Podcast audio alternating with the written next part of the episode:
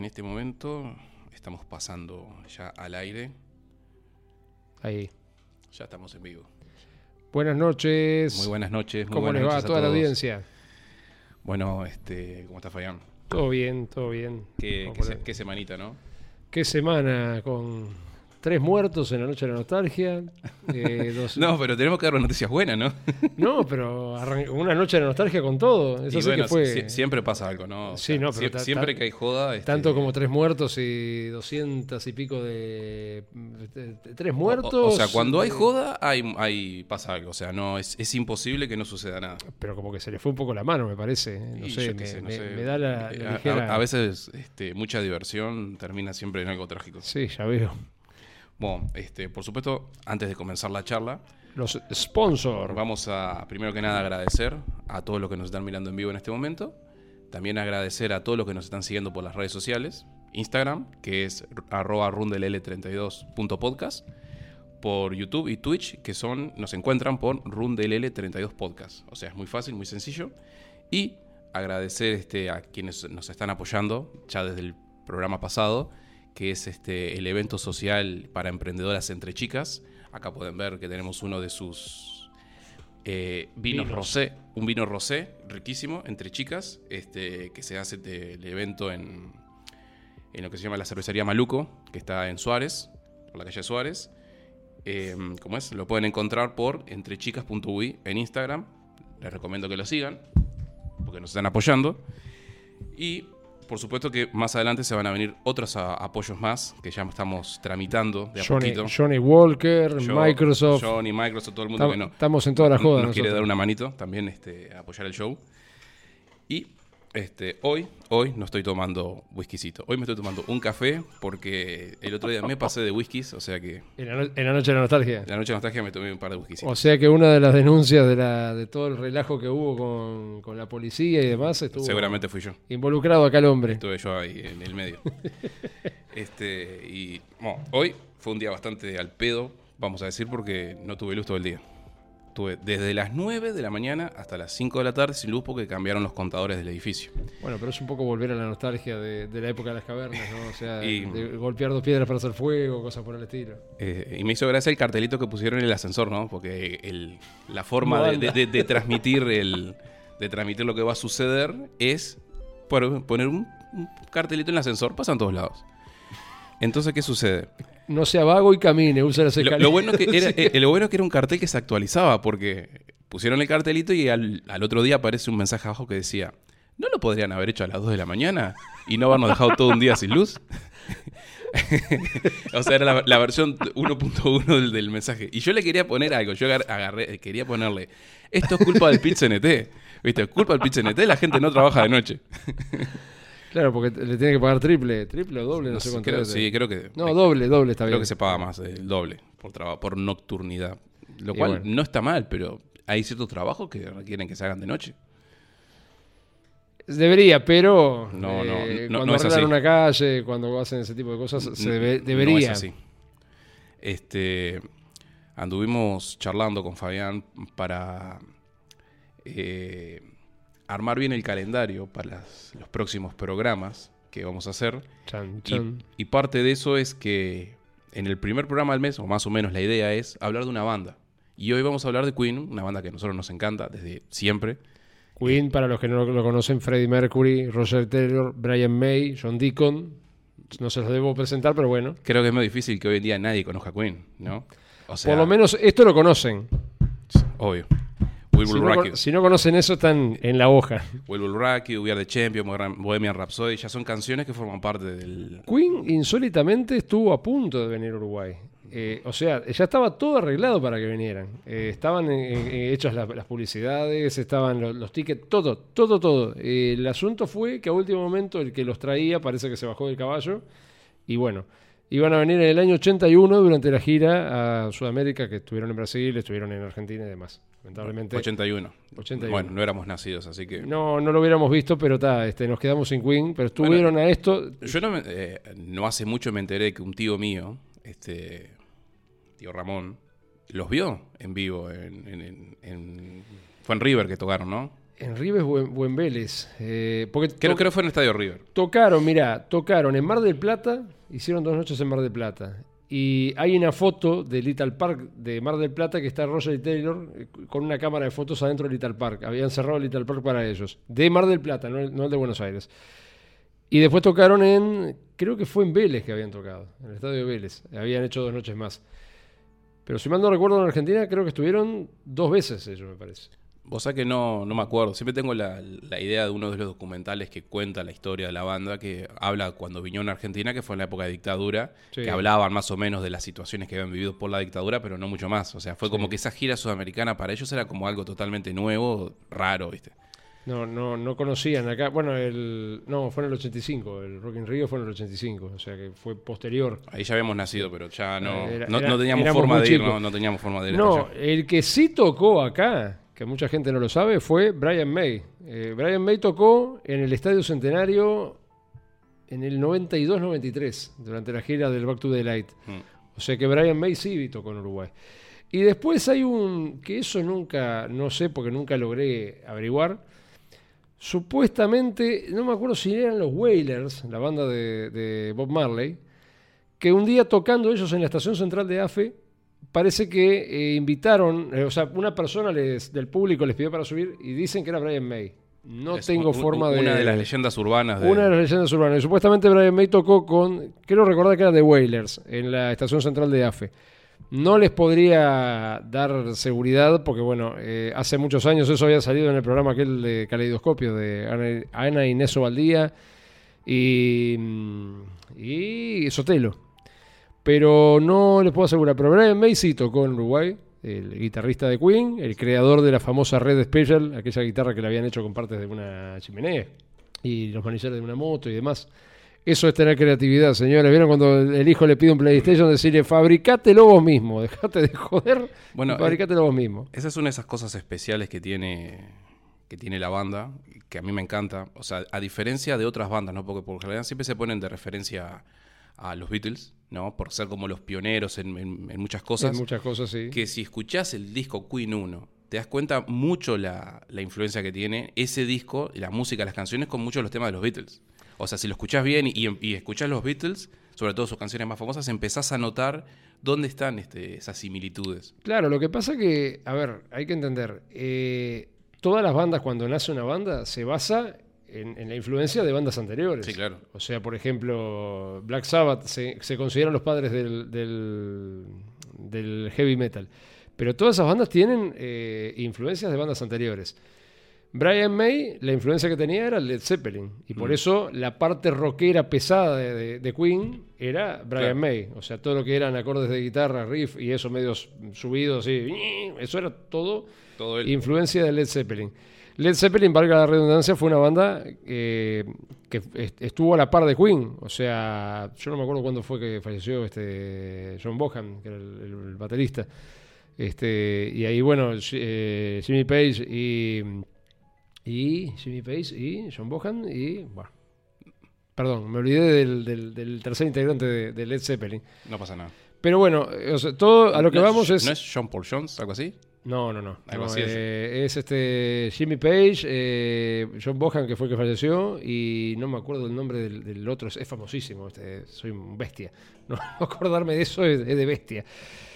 Pero todas esas bandas, o sea, Queen, bueno, a posterior, Aerosmith, eh, Kiss, que son bandas que nacieron en los años 70, tuvieron más o menos las mismas influencias. Sí, la sí. influencia que había era el, rock, el rock and roll negro, o sea, Chuck Berry, a, a posterior Bueno, eh, todas las bandas inglesas se inspiraron en, en todos los músicos de jazz y rock. Sí, y más sí, que sí, nada, o sea, eh, esos eh, primeros este, músicos, o sea, negros, que realmente... Elvis o sea, también. Fue Sí, claro. Una gran Y, influencia. bueno, haci- haciendo un paréntesis, ¿no? Eh, qué impresionante, o sea, si te pones a analizar la parte musical de lo que es este, el- la los negros en Estados Unidos, cómo los tipos han creado gran parte o casi la mayoría de la música popular que escuchamos hoy en día. el rock es un invento de ellos. El rock, el jazz, jazz. o sea, todo el- ese o sea, cómo los tipos agarraron los instrumentos que había y crearon tanta música que hoy en día es la base de lo que se escucha en todos lados. Incluso ellos tenían, eh, alguna vez escuchaste hablar de la Motown.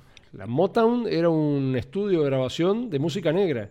Eh, fue muy famoso, tuvo un, eh, más que nada se dedicaban a hacer este música estilo pop y eso, pero llegaron a, a producir grandes éxitos. Lo que pasa que era estilo música de, de usa y tire, ¿no? O sea, era una cosa que no, no se no, no, no se producía como para hacer una obra de arte que, Mm. que va a perdurar en el tiempo.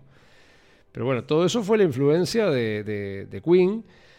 Hay un documental, eh, bueno, un documental no, una película eh, ahí medio autobiográfica que a mí en lo personal hay cosas que están bien y hay otras que le, le erraron como los. La de Bohemian Rhapsody, o sea, está bien la película, pero Ah, se tomaron me- algunas... A mí me encantó. Claro, lo que Sí, pasa es que pero tiene, hay- hay- tiene- cometieron errores hay- en la sí, película. es lo- que ta, con el tema de las películas, que es un tema aparte, siempre, o sea, es una adaptación Sí. basada en la historia de Queen y sobre todo centrada en Freddie Mercury, que no podés hacer una película, o sea, si no sería un documental, que, Sí, es, que sí, es una de las cosas que le dijeron los tipos de entrada, ¿viste? Porque en, en el tema de la película se había hablado mucho de que los de que los otros también querían tener un gran protagonismo en la historia, ¿no? En la película. Y se ve que le dijeron, miren muchachos, está todo bien, pero acá el, el, el uno es Freddy porque fue el que se murió. El uno Y- de Freddy, pero hay que tomar y- en cuenta que, por ejemplo, eh, muchos temas fueron escritos por. por No, no, primero claro, por pero una, una cosa es la visión popular de la gente que tiene sobre Queen y otra cosa es lo que fue Queen. Y como banda, que, eh, que hablando al principio, que era lo que quería enganchar, era que una de las cosas que a mí me gusta de ellos con respecto a otras bandas es que los cuatro integrantes eran fundamentales para la banda. Ah, o sea, sí, no era sí. como por ejemplo el caso de los Beatles, que vos sacabas a Ringo y no pasaba nada, tra- traías a otro bra- Se baterista. fue, se fue Ringo en un Sí, momento. sí, se fue y tal, y lo hicieron volver al loco. Es- eso- esa, esa historia existe, que el tipo le, le dijeron, vení, sos el mejor baterista del mundo. Porque los tipos incluso lo intentaron. O sea, ellos intentaron de- decir, bueno, está, se va, tocamos nosotros la batería. Es que los Beatles, los Beatles una característica que tenían que todos, eh, o sea, eh, Paul McCartney era pianista, era baterista, sí, sí. o sea, todos tocaban todo, no- no- eh, cada cual se sentía cómodo con, con sus instrumentos, pero, digo, o sea, vos. El tema es que Ringo en los Beatles er- no era un tipo que realmente metía hits. O sea, eran los otros ah, tres. no, no, no. En el caso de Queen, sorpresivamente, el que metió el hit más grande fue John Deacon, el bajista, que fue Sí, Another a One. Another, One Busts the Dust. Exactamente. Este, disculpen el inglés ahí trabado, pero. Another One Busts the Dust. Bueno. Otro que muerde el polvo significa. Y, y, o sea, en las épocas cuando empezamos a escuchar Queen, que éramos chicos, que comenzábamos a. No había internet, no había nada, y teníamos que ir investigando, que siempre uno iba aprendiendo cosas nuevas de la banda. Te iba sorprendiendo porque los locos tenían tantas cositas, tantos detallecitos, ¿viste? Total y completamente eh, por fuera de otras bandas. Por ejemplo, ¿no? El caso de Brian May. El loco hizo su propia guitarra, la Red Special, ¿no? Eh, en el caso de, de- de Roger Taylor, el tipo era un baterista que era muy zarpado, no, no inventó nada, pero el tipo realmente era un zarpado de la batería cuando se conocieron con Brian May, porque ellos son los originales. Sí, hay que, sí, sí, hay que aclarar eh, que... el- el- el- originalmente era Smile. La banda claro, original era Smile. O sea, eh, Brian May y Roger Taylor son los originales, los primeros. Sí. Después se unió Freddie Mercury, cuando se, se terminó con la banda Smile. De- y después, hubo, no, después hubo otro bajista, que no me acuerdo el nombre, que estuvo un tiempo con ellos cuando ya eran Queen, y después apareció Deacon. Hmm. O sea que hubo un, un primer bajista que ahora no me acuerdo cómo se llamaba, que estuvo, este, llegó a tocar con ellos y bueno, no Sí, daba con sea, la y- No, no, no dio. y, Este- y Deacon fue un, un ingrediente importante en la banda porque el tipo era un tipo muy perfil bajo. eh, Vendría a ser Charlie Watts en, en Sí. los, en los Rolling Stones. Era un tipo de muy perfil bajo, pero era el que llevaba las finanzas de la banda. Claro, Tenía muy buen ojo para los negocios. Además, no solamente eso, hay un detalle que no se cuenta mucho en las historias de Queen, y es que el loco creó un amplificador Lo el- encontró el- en la el- basura. que se llama el, el DC Amp. Exactamente, lo encontró la basura. Sí. No, no, el, el tipo agarró unas radios, unos, Era- unas cosas y armó un, un amplificador Claro, porque especial. él, él era, Era ingeniero electrónico. ingeniero electrónico. Lo Y- encontraron en la basura y lo arreglaron y se les ocurrió conectar la guitarra. Y vieron que hacía un sonido extrañísimo. O, se- o sea, claro, eh, según lo que yo leí, lo que vi, el tipo agarró esas partes, creó ese amplificador, Mm. pero le, le- le- le- le hizo uno- unos detalles tan únicos con un- y hacía un sonido tan único que vos sabés que hasta el día de hoy no lo pueden replicar. Exacto. O sea, no, no saben cómo el tipo lo hizo, no tienen la fórmula. Este, Si, no, si se rompía no había otro. no había otro. Entonces, tenés todos esos detalles en la banda que a mí me encantan. Que, por ejemplo, el logo de Queen, que uno lo ve y uno dice, se lo habrán hecho cuando ya eran famosos. No, lo hizo este Freddie Mercury. Porque el loco era diseñador gráfico. Era diseñador gráfico y el logo era, eran los símbolos zodiacales de ellos. Claro. Entonces, es una banda que tiene tantos detalles este, y es tan única en, en su música que in- incluso hay músicos que, que han dicho, algunos que no les gusta Queen su- supuestamente, y, que- Hay que- y hay que no comentarios, Queen. y hay comentarios este, que dicen que no hay ninguna banda que suene como Queen, por eso ellos nunca fueron tan influyentes en la música. Pero justamente esa es una de las cosas especiales que tienen los locos, es que tienen un sonido y una forma de hacer canciones únicas. Nadie que lo puede replicar porque son únicos, o sea, una banda que no hizo- tienen una fórmula de, No, no, pero es de que chiqui chiqui chiqui y se terminó. Era una banda que rompía los esquemas porque no era, una- no era precisamente una banda de rock. Hicieron pop, Sí, sí, hicieron es- música disco. Claro, los tipos hacían la, hacían música que ellos querían Mm. y obvio que metían los hits, pero eh, siempre estaban pensando en ir, en ir más allá y en, ese- en esos detalles únicos. Y no era que los tipos estaban, ah, mirá, Brian me venía y decía, no, mira, ahora yo me voy a meter un solo de 8 minutos para que todo el mundo vea que la tengo grande así, ¿viste? Y que vos, Freddie Mercury, cantás divino, pero yo la tengo así porque me voy a hacer... No, o sea, todos aportaban por la parte musical los, lo que tenían que aportar para la música, o sea, para la banda, para las canciones. Entonces, Exacto, sí. todos metían sus ingredientes en las canciones de manera este, exacta, ¿no? No era que andaban por ahí, ah, mira, como yo soy el número uno en la batería, ahora me voy a mandar un solo. No. Siempre hacían la música que tenían que hacer y todas las canciones, si vos te pones a fijar, son todas diferentes. En todos los discos, ningún disco suena casi al, al anterior, salvo los, los dos primeros, Sí, que personalmente a- el, el primer disco a mí me Queen, encanta. eh, Queen 1, O sí. sea- Eh, Queen 1 y Queen 2, sí. Eh, no se repetían a sí mismos y siempre estaban sacando algo totalmente nuevo. No, y además una banda que hasta el año 78, cuando sacan The Game, nunca usaron eh, amplificadores, eh, Eh, sintetizadores. sintetizadores, O nunca sea, usaron los sintetizadores. no se usaba, que era una cosa rara, porque en esa época todo el mundo usaba. Quiere decir que todo lo que se escucha en los, en los primeros discos, o sea, News of the World, bueno, hasta The Game, Queen 1, Queen 2, A Night at the Opera, A Day at the Race, son eh, sonidos creados naturalmente, o sea, se usaban eh, golpear una lata, que, algo se cayera al piso, meter eh, el micrófono dentro de, algo que generara eco. Era todo un trabajo eh, básicamente artesanal de la banda, ¿no? Hoy en día es todo hecho con, con un estudio de grabación. Claro, o sea, los sonidos, muchos de los sonidos que hacían eran, este, ah, por ejemplo, varias, eh, varias canciones, la otra vez estaba mirando, usaban una lata, agarraban Sí. una lata, hablaban dentro de la lata y eso generaba ciertas, ciertos sonidos, viste, que salían en las canciones como que parecía que tuviese una especie de modulación hecha por computadora y no, era todo así, Exacto. a la, a la, a la antigua, viste, como tiene que ser y... Pero no, bueno, fue, fue una banda que innovó, bueno, y está lo más llamativo de la banda, lo más famoso que todo el mundo recuerda, el tema Bohemian Rhapsody, que tuvieron que alquilar una, una granja, un estudio que estaba montado en una granja en las afueras de, de Inglaterra, de, o sea, de, de Londres en realidad. Ellos estaban en Londres y estuvieron semanas para crearla y en realidad no se sabía para dónde iba. Y bueno, se armó lío porque el tema se pasaba de los tres minutos reglamentarios, duraba seis. claro, la, la- La- la anécdota de que la canción Bohemian Rhapsody duraba mucho más tiempo de lo que duraría una canción comercial. Claro, las radios no la querían pasar, la canción. O sea, este fue, se puede decir que fue el primer videoclip de la historia. O sea, estamos hablando de que nosotros. Nosotros Bueno, de- bueno, esos son esos detalles que me, que me encanta de la banda.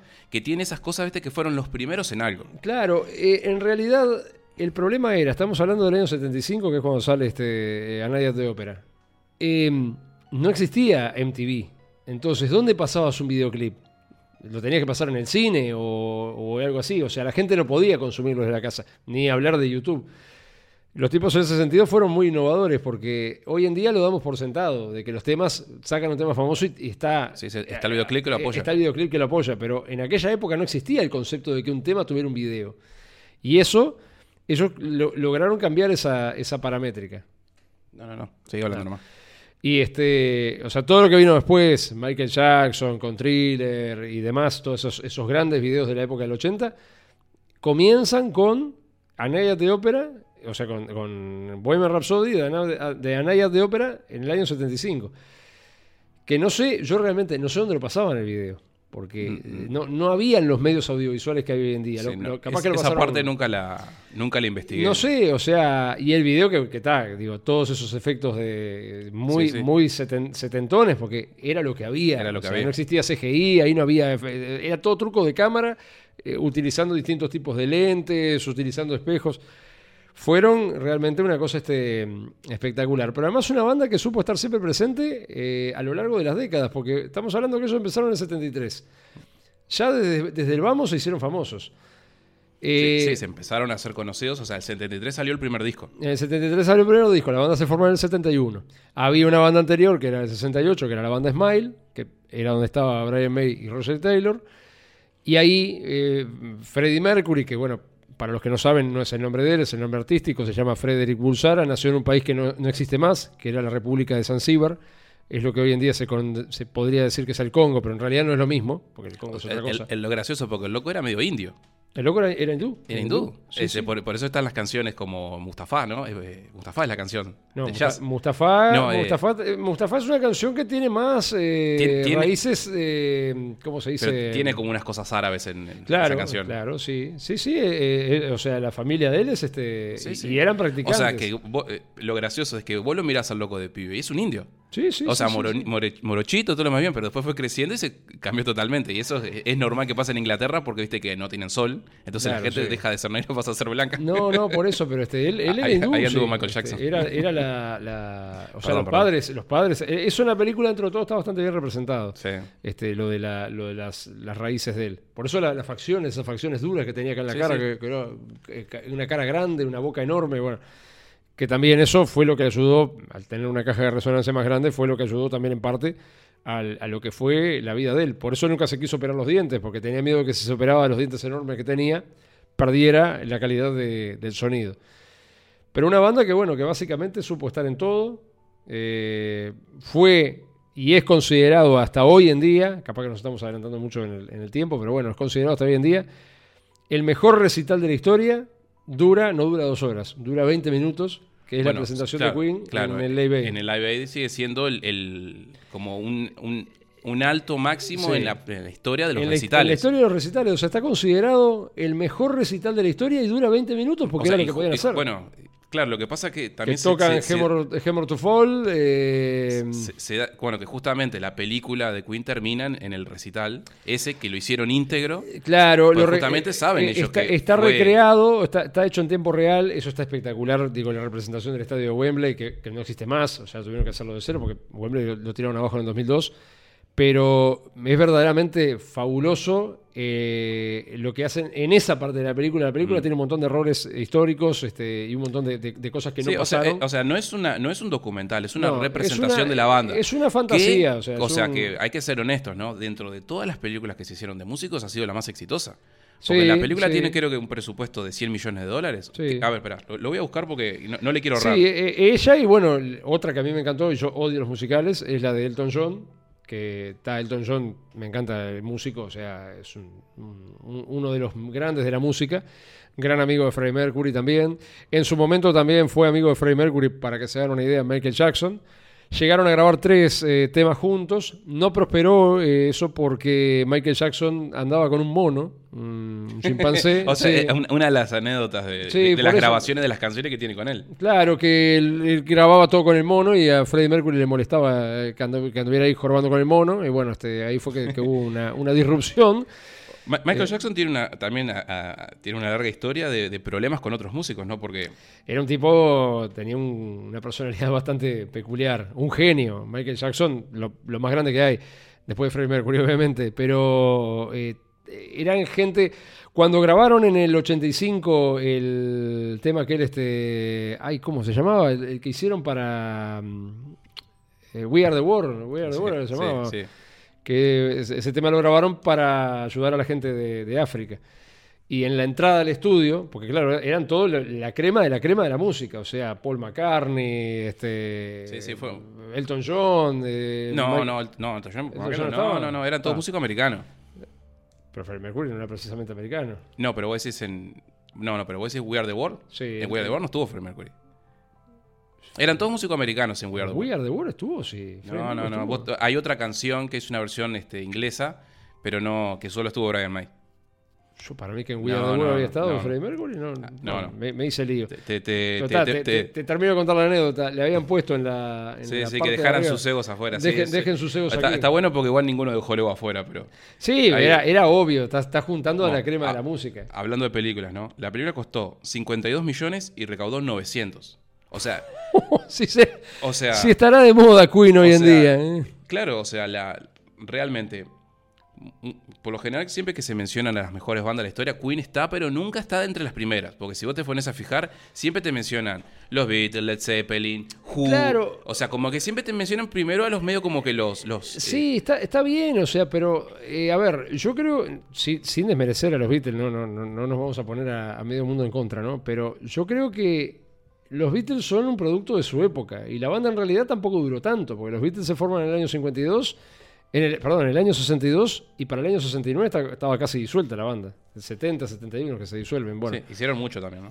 Hicieron mucho, sí, pero también es una época donde estaba todo por hacer. O sea, los tipos rompieron los esquemas claro. y se hicieron famosos por eso. Pero a nivel de lo que es la escala musical, o sea, de lo que es el, el, eh, el aporte musical y las variantes, yo creo que fu- fue una banda mucho más completa Queen que, que, Sí. que los Beatles.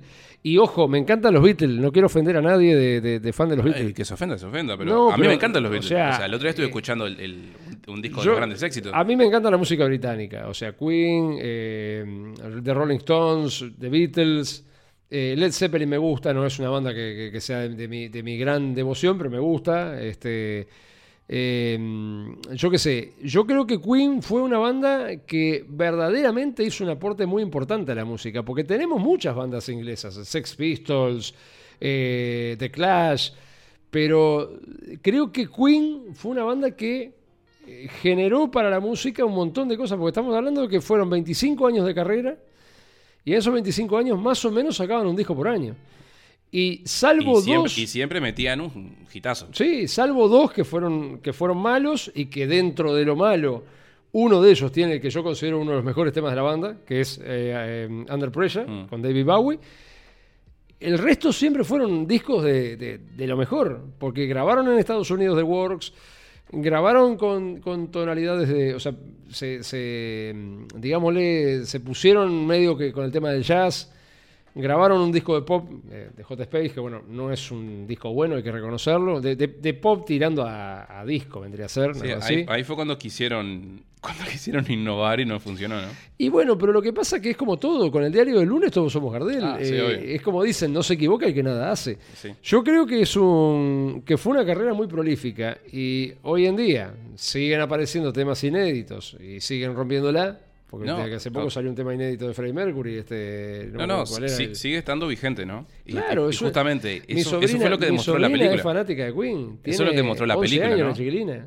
Claro. Sí, no, no. O sea, sin duda que es una banda que, sin desmerecer a nadie, porque es obvio que los Beatles son enormes, es obvio que los Rolling Stones son enormes, pero digo. eh, No, claro, a- ese era el punto que quería llegar al principio, que una que las grandes diferencias que tienen este, los locos, o sea, lo que es Queen con otras bandas, para mí, porque no me he fijado en detalle otras bandas, es que los cuatro integrantes eran importantes para la Sí, banda. sí, o sea, sí, todos le ponían su, su granito de arena en todo, en cada canción, más allá de que el que la escribía vendría a ser como el, el- el principal, pero todos le ponían su, su granito de arena y todos hicieron hits. O sea, todos metieron Sí, sí, este, sí. un hitazo y todos aportaban con De- esos detalles únicos, ¿viste? De, de- de- Desde dos puntos de vista, porque eran excelentes músicos y también escribiendo. Porque una cosa es quien escribe la letra y otra cosa es quien compone la, el- la- la melodía de la canción. Y ahí todos intervenían. Eh, bueno, el tema, ¿te acordás del tema famoso del coro? Que no, no- no tenían un coro, eran ellos mismos. Era la voz de bueno, ellos mismos. bueno, justamente los- también otro detalle más que los locos tenían voces diferentes y Sí. todas complementaban esos coros espectaculares que hacían. Claro, Brian May, eh, perdón, Roger Taylor tenía una voz muy aguda. Mm. Entonces, como cantante, bueno, tuvo una carrera solista que no la conoce ni Cristo, que tenía aquella banda Por- llamada The Cross, ¿te acuerdas de aquella foto que, Sí, que- sí. que- que parecían este, la mafia? Bueno, una banda que, bueno, no tuvo mucha No, pero, pero igual, eh, igual es buen cantante. El loco es buen cantante, pero claro, no tenía el Claro, o sea, carisma. no, no, o sea, no vas a compararlo con Freddie Mercury, que era Freddie tocado. Mercury, Freddie Mercury era, era una persona que o sea, tenía un nivel musical y un nivel de recursos de todo tipo, porque el tipo era diseñador gráfico, el tipo escribía música, el tipo era un excelente pianista, era guitarrista, era un excelentísimo cantante, era un showman, o sea, vos en Freddie Mercury conjugabas un montón de cosas Es- en una persona. Era el artista supremo. Claro, era un tipo que es imposible igualarlo, porque no, no era que el tipo era bueno en una, en una cosa, el tipo era bueno en todo lo que hacía. Entonces, ¿cómo igualas a ese monstruo? Es imposible. No, no, no había chance. El tipo eh, se robaba el, el- el- el escenario, o sea, subía al escenario y corría para acá, corría para acá, tocaba el piano, te agarraba una guitarra para tocar Crazy Thing Go Low, este, eh, era, un- era una cosa, un- como una batería Duracell el tipo. Entonces es imposible llegar a ese nivel. Además que también el perfil de música de los otros integrantes era más, salvo Roger Taylor, que era el, el único que más o menos le seguía el tren en cuanto a locura, Brian May y eh, principalmente John Deacon eran gente extremadamente eh, de perfil bajo. John Mm. Deacon era un tipo que, bueno, prueba está de que cuando Queen eh, dejó de tocar, él solamente se juntó de vuelta con la banda para el A Concert for Life del año 92 y para cuando le hicieron el tema eh, No One But You, cuando murió la princesa Diana. Y después dijo, yo no quiero saber más nada con esto, me voy. Sí, y ahí ya está. Y, y ahí, bueno, trajeron a Paul Rogers, después trajeron a, a este otro, ¿cómo se llamaba? Sí, Eh, sí, o sea, Queen nunca terminó realmente. O sea, la, la banda nunca dejó de tocar. La banda sigue tocando, Sigue. lo que pasa que, lo Claro. que es como una banda tributo hoy en día. Es una No, banda- sí, o sea, no, no es, obvio que no es Queen, pero eh, sigue siendo Queen porque claro, ¿te los originales, época, por como arrancamos al principio, están ahí. Sí, ¿te acordás que en una época se había hablado de, de poner a, a Michael, ¿cómo George se llama? Michael. A George Michael de, de- de cantante, pero eh, eh, que podía dar en la talla, tenía un estilo Sí, muy parecido no, a eh, él.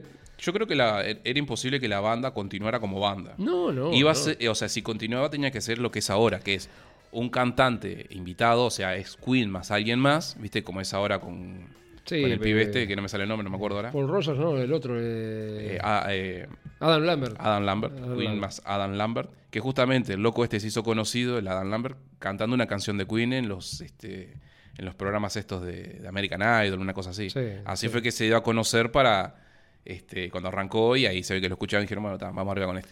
Pero es que vos pensás que em, lo que le pasó a Led Zeppelin, cuando muere Bohan, eh, se disolvió la banda y era el baterista. Sí, sí. Sí tocaron después, de vuelta, este, con el hijo de Boham y demás, pero ya no era lo mismo. O sea, ya no era Led Zeppelin.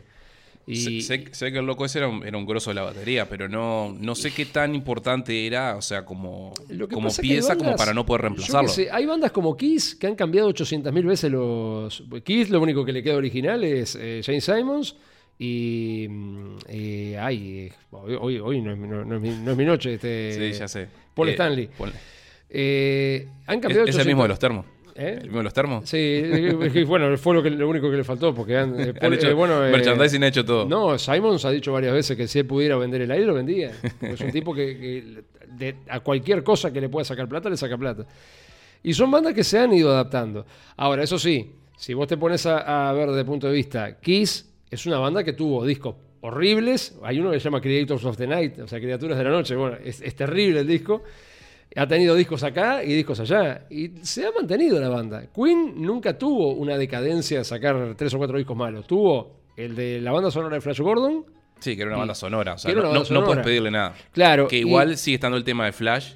Sí, sí, no es, no es de mis temas favoritos, pero bueno. Sí, sí. Y después Hot Space, que no es que. Yo no digo que sea un mal disco. Eh, primero, era la época. Porque estaba bueno, la pero, música disco bueno, de pero moda. ex- existe una, una historia por detrás que cuenta en uno, en uno de los documentales de cuando hicieron Hot Space. Sí. Que los tipos lo hicieron en Alemania, en un edificio, en un sótano. Que ese edificio creo que era un hotel o algo por, el- por el, por el estilo. Que dice que en ese hotel habían pasado, o sea, había- dice que había una atmósfera tan negativa. Que incluso había gente que se había suicidado, porque era un hotel donde mucha gente se suicidaba ahí. Entonces, claro, se ve que estaban todos los malos espíritus de, de la gente que se había muerto. Y capaz que por eso. Este... Y, y por eso salió ese disco, ¿viste? Pero ta, No, después eh, digo. eh, Es un disco que tiene mucho de Freddie Mercury. Porque si vos te pones a fijarte lo que fue la carrera solista de él, era ese tipo de música que le Sí. gustaba hacer. Este, eh, Fooling Around. eh, ojo, hizo. Como solista hizo temazos también. Time. Eh, aquel otro, este, ¿cómo se llama? Bueno, Made in Heaven, que es mucho mejor la, la- la versión remixada para el, para el álbum Made in Mm. Heaven que la versión original del tema. Sí. Eh, hizo temazos. eh, aquel, este, ¿cómo se llamaba? Eh, Living on My Own. Y fue la carrera solista del tipo. Pero claro, nunca llegaron al nivel que tuvo Queen, como Queen, Sí, sí. siendo solistas. El de Barcelona como Gonzalo Caballet, o sea, Sí, o era, sea, eh, eran, eh, eh, todos eran importantes, cada cual era un zarpado, pero como banda fue lo que hicieron, lo que hizo que llegaran Y es realmente. que eso pasa, pasa generalmente, o sea, cuando se van a hacer proyectos solistas, eh, pasó por ejemplo con Ozzy Osbourne, Ozzy Osbourne le fue mejor como solista que en Black Sabbath, Black Sabbath después que se fue Ozzy Osbourne hizo cualquier cosa, Eh, tuvo una buena época con Dio, después Dio dejó la banda, volvió Ozzy Osbourne, después trajeron aquel a Cozy Powell, bueno, fue un desastre, hicieron pelota a Black Sabbath. Pero generalmente las bandas cuando se les va el cantante o se les va la base melódica, ya no vuelven a hacer lo mismo. Hay bandas que sí, hay bandas que, les va mejor con, otros cantantes. Este, no me acuerdo, había un- una banda famosa que, era mejor el. Bueno, ACC. Cuando muere Bon Scott y traen a. Sí, Ay, ¿cómo se sí, sí, pero ah, en ese caso, el, sí, no me sale el nombre, pero en el caso de DCC, o sea, el tipo ta, se murió, pero no sí. era tan malo el, el que vino. El, No, no, no es que fuera el- malo. anterior. No es que fuera malo. eh, Sí. Pero este tipo le, le puso una impronta al grupo Claro, que sí, antes no lo tenía. Igual tenía más o menos la misma idea de cómo cantar, ¿no? Cantaba Sí, con sí, ese estilo medio. Cantaba parecido, sí. Ta, este, ¿Cómo es? Eh, pero igual, justo yo creo que ahí está, en el caso de ACC, ¿no? Haciendo un paréntesis, fue que los tipos sacaron el, el disco este, ¿cómo es? El que salió enseguida. Back que in Black. El Back in Black, perdón.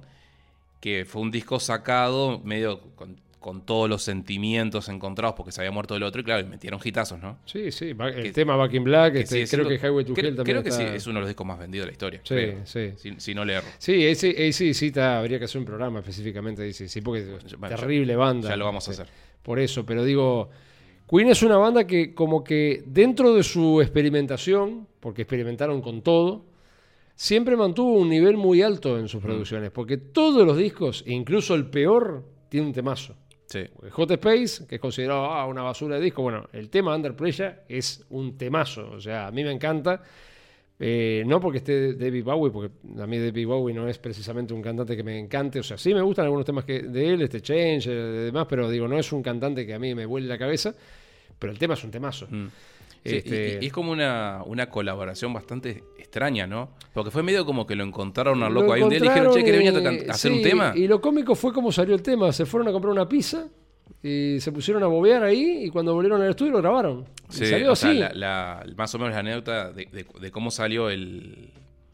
El. Ahí el. El tin, pin. Bueno, que el- esto lo hizo John Deacon. John Deacon metió el, el- ese cosa. En el- ah, no me bajo. sale. me- me- no me Sí, sale el riff. El riff ese. Sí.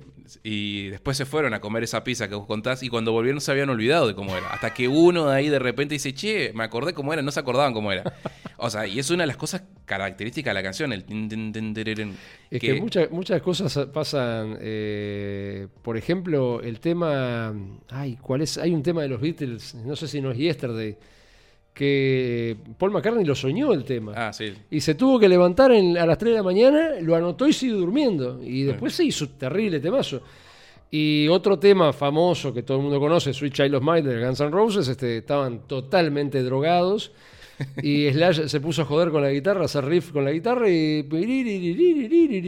En, total estado de. O sea, estaban totalmente la- con bueno, papa. es- es- eso era una característica de las bandas de los 80, tipo onda, el, el- el glam rock. Que los tipos componían tremendos temas total y completamente pasaban droga. O sea, no se sentaban a pensar. ¿viste? No, no, no, O sea, no. no, no conoces ninguna nota, por ejemplo, de Queen que te diga así, mira, compusieron este tema total y completamente Bueno, pasado, eh, pasado de Crazy roca. Little Thing Called lo escribió, estaba en la ducha cantando y se puso a bobear y salió el tema ese. Sí. O sea, cantando en la ducha lo hizo el tipo. O sea, mirá el, el Vamos- nivel de, de maestría del. del- Va- del- va- va- vamos a intentar repasar este los discos uno por uno, ya que estamos, y hablar un poquito más o menos de las canciones más a ver si me acuerdo de memoria. Eh, Queen 1, 1973. Empece- empecemos con Queen 1.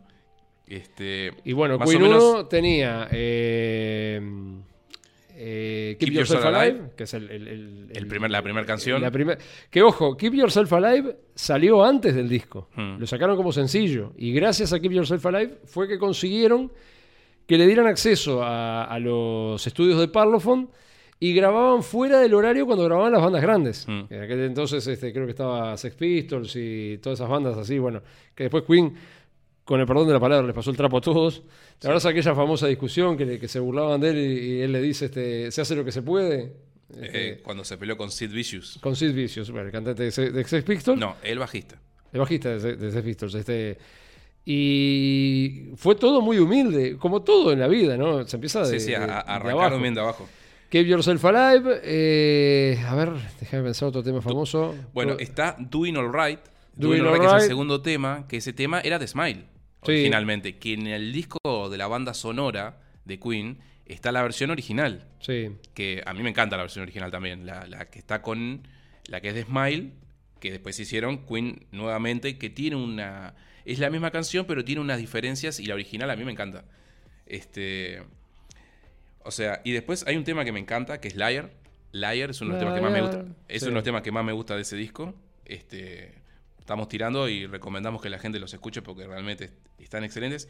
Y después está lo que vendría a ser uno de sus temas más famosos, pero una versión diferente que es Seven Seas of Rye.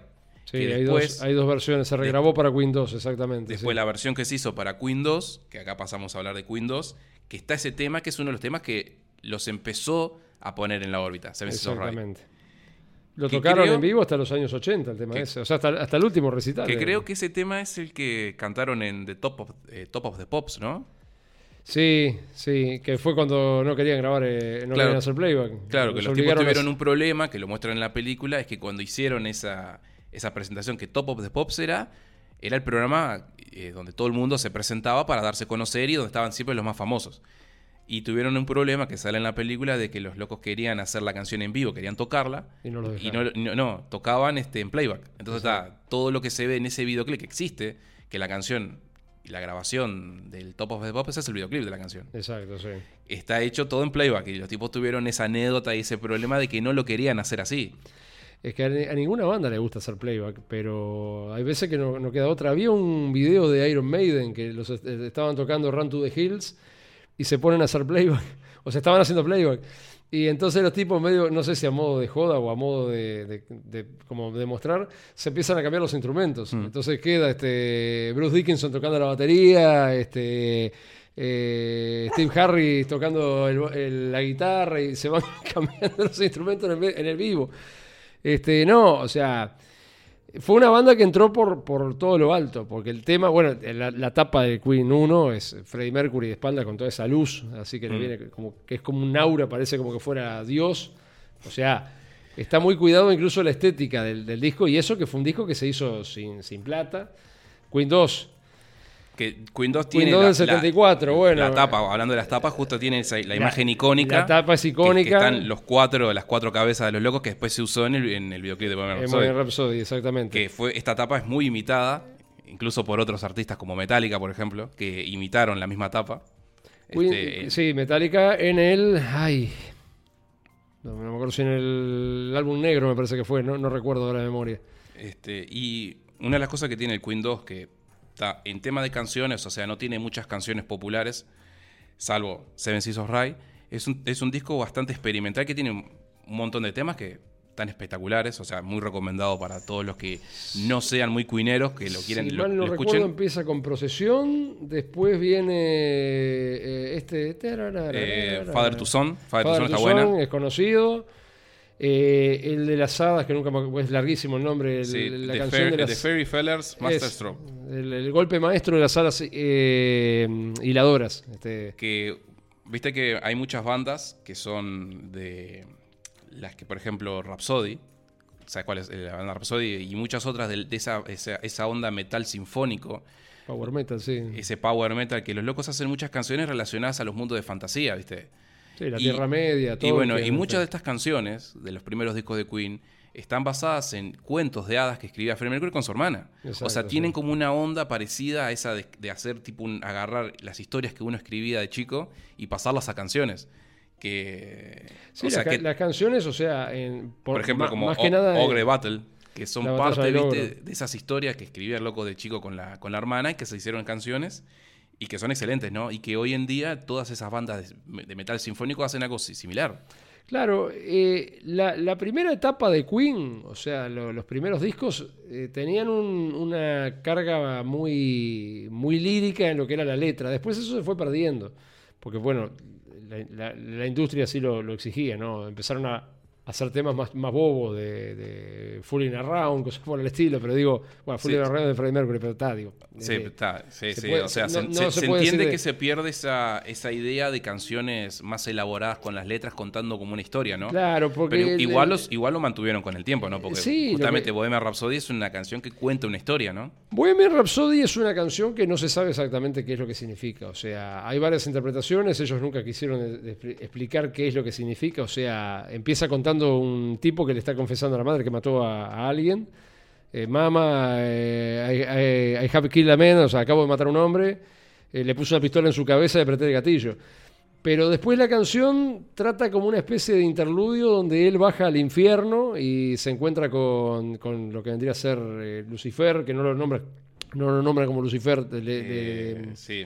eh, que, bueno, y entonces hay como una pelea ahí entre que se lo quieren llevar y que se queda. Bueno, entonces es una ópera, una ópera rock eh, con toques, o sea, es un- una obra maestra el tipo.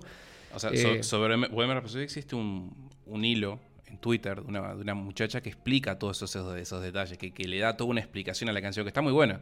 Ahora no me acuerdo, habría que buscarlo, pero... Es, es complicadísimo, pero bueno, Bohemian Rhapsody fue la canción que lo llevó al estrellato. O Sí, sea, eh, ya eran conocidos dentro de- del ambiente under de, de los bares de Inglaterra, de, de Londres, ¿va? Y Bohemian Rhapsody es lo que los catapulta a la, a la estratosfera. Eh, Bohemian Rhapsody ya es bastante posterior, porque es de, es- es de- o sea, luego del Sir Attack, luego de... ¿Salió? A Nadia- no, Sí, eh, que- sí, a, a Day at the Race y después Bohemian Rhapsody. Bueno. Este, bueno, eh, después este, a Nadia de Ópera. Bien. Después está el tercer disco de Queen que salió, que, es el, que es el Sheer Heart Attack, que ya tiene clásicos, clásicos como Killer Queen, que es uno de sus principales Killer, canciones, Killer Queen es un, un temazo. Este, que sigue esta onda de canciones experimentales con letras espectaculares, manteniendo lo que venían haciendo, o sea, no pasando a la canción superflua, ¿no? Pero sigue estando aquí. Now I'm Here también sigue siendo otro de los temazos de, de este no, disco. no me acordaba que no One Hit era ese disco. este, este, este disco. Y después está uno de los temas que supuestamente muchos consideran uno de los primeros temas de heavy metal, que hay una onda ahí como que algunos dicen que sí, dicen que no, viste cómo es, viste cómo es, ¿no? Dependiendo de quién sea el fanático de la banda, que es eh, Stone Cold Crazy. Claro, lo que pasa que vos pensás que Black Sabbath nació en el 68. Mm. Y Black Sabbath se, se toma como los padres del, del heavy. Entonces, este, esa influencia estaba. Eh, Tony Iommi era muy amigo de Brian May. Claro, pero Este, o sea, se dice como que el tema este tiene cosas muy adelantadas a su época que todavía no venía por el lado del heavy metal medio pesado, sino que esta canción fue como la, entre comillas, precursora. Hay, viste, hay una, una neblina, viste, de- más o menos que hablan los expertos de, de Claro, la lo que, música. lo que pasa que como él era fanático de Led Zeppelin, y bueno, y Black Sabbath también influía, porque Black Sabbath es anterior, eh, son bandas de, la de más o menos de la misma generación, pero Led Zeppelin es más vieja, obviamente. No me acuerdo cuándo se formó Led Zeppelin, pero sé que ya existía porque Brian May de chico la escuchaba, o sea que los tipos le llevarían unos años. ¿Estás seguro? Y, sí, sí, sí, porque él, él- él siempre hablaba que la influencia de él era Led Zeppelin, o sea que... No sé si de chico, pero ponerle de adolescente No, la escuchaba. Bueno, vamos, vamos, Fíjate a ver de qué vamos a investigar este, Si, le- cua- si de les digo, es Led Zeppelin. les miento. Este, sé que hasta el 77 tocaron, creo, este, y me parece que la muerte de John Bohan fue, fue a posterior. Este, pero no, no recuerdo este, exactamente la, la creación. Led Zeppelin. Led Zeppelin es del 68. Sí, de la misma, del mismo año que nació Black Sabbath. 68. O sea, creo que Lo que pasa que... Y este eh, disco es del 74, ¿no? creo que tenía Brian May cuando hizo este disco. 14 años. no, y o él sea, la es, cla- es guitarra claro, la es, claro que es una 15. influencia, ¿no? Para la banda, ¿no? Sí. Este, no estamos diciendo que... Sí, capaz que, capaz que de que lo escuchaba de chico eh, era demasiado. No, Eh, de chico no, pero que, que fue influencia de él, sí, eso sin duda. O sea, el- eh, fue la época de esplendor del heavy metal. Que el heavy metal nada que ver a lo que nosotros entendemos hoy en día, por, porque te dicen metal pesado y se imaginan esos de este estilo Opet y cosas cosas. Sí, no, eso es otra cosa. Nada que ver. Claro, bueno, para la época era lo más pesado. Para ¿no? la época era Black Sabbath era considerado satánico, este hereje y demás. Eh, Y bueno, de- después en el 75 sacan el disco estrella, El- sí, trae- Anaya de Ópera. El que trae el, tema más famoso de ellos, que es este. Ojo, trae otros temas. o sea, trae tiene, tiene- 39, acá, acá tiene unos, unos Sí. temas que, o sea, 39, Love of My Life, eh, You Are My Best Friend, eh, bueno, Bohemian Bueno, Rhapsody, obviamente. a- a- arranca con el eh, Dead on Two Legs. Dead on Two Legs, bueno, es un tema que se lo hacen a, se lo dedican a un productor que ellos tenían que los, los estafó, los jorobó. Eh, no era el- creo que era el manager. El era, un- manager, era el sí, manager, el, que, este- el tipo agarró y se quedaba con la plata. Sí. Que este- ahí estaba el problema. Irónicamente, vos sabés que Metallica tuvo una situación similar y en el disco, en el Black Album del año 91, hay un tema que es exactamente lo mismo que Two Legs, se llama My Friend of Misery, y es por lo mismo, es Mm. un tipo que los, que los jorobó. O sea que hasta en eso Queen fue eh, pionero en hacer temas de denuncia de gente que lo Que, le- que- le- que le- le, metía la mano en la lata. le ¿no? metía la mano a la letra. El de Don Chulex, este, el tema, lo que significa es este, muerte sobre dos piernas. La letra es devastadora. Hay una parte que le dice directamente tiburón. En aquella época no se podía insultar, ¿no? Pero digo, este, le dice, este, me chupa la sangre como una sanguijuela, me, me, me aprietas el, el pescuezo hasta que me duela y aún quieres más. Bueno, este, la letra es, es- es tremenda, es un temazo. Pero la letra es, es cruda, este, y bueno, tal, fue, fue un tema famoso, digo, lo tocaban en vivo hasta los años 70, lo tocaban en vivo después, no porque el repertorio ya se, se hizo muy grande, bueno, tenían que colocar temas más modernos de, de- de los discos posteriores, pero digo, es el, el disco más, o sea, para muchos es considerado el mejor disco de la banda.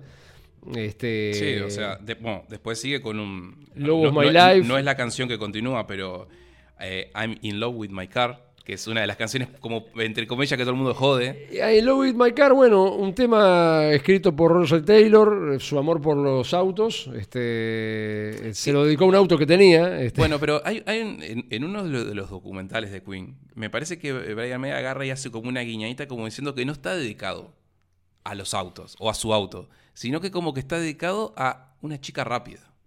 Eh, puede ser, sí. O sea, porque- hoy en día les, le llaman bombacha velosa eso. O sea, como que el tipo hace como una guiñadita como diciendo algo así como creo que estoy casi seguro que lo vi, que el loco decía algo como, sí, no está dedicado a un auto. La letra de- dice en una parte directamente sus cilindros y, y bombas. Sí, este, sí, o sea, when- claro, la eh, canción sus- habla... sus pistones y eh, o bombas. sea, la When the pistons and pumpings. Es explícita que habla de un auto. Sí. Pero como que viste que siempre las canciones...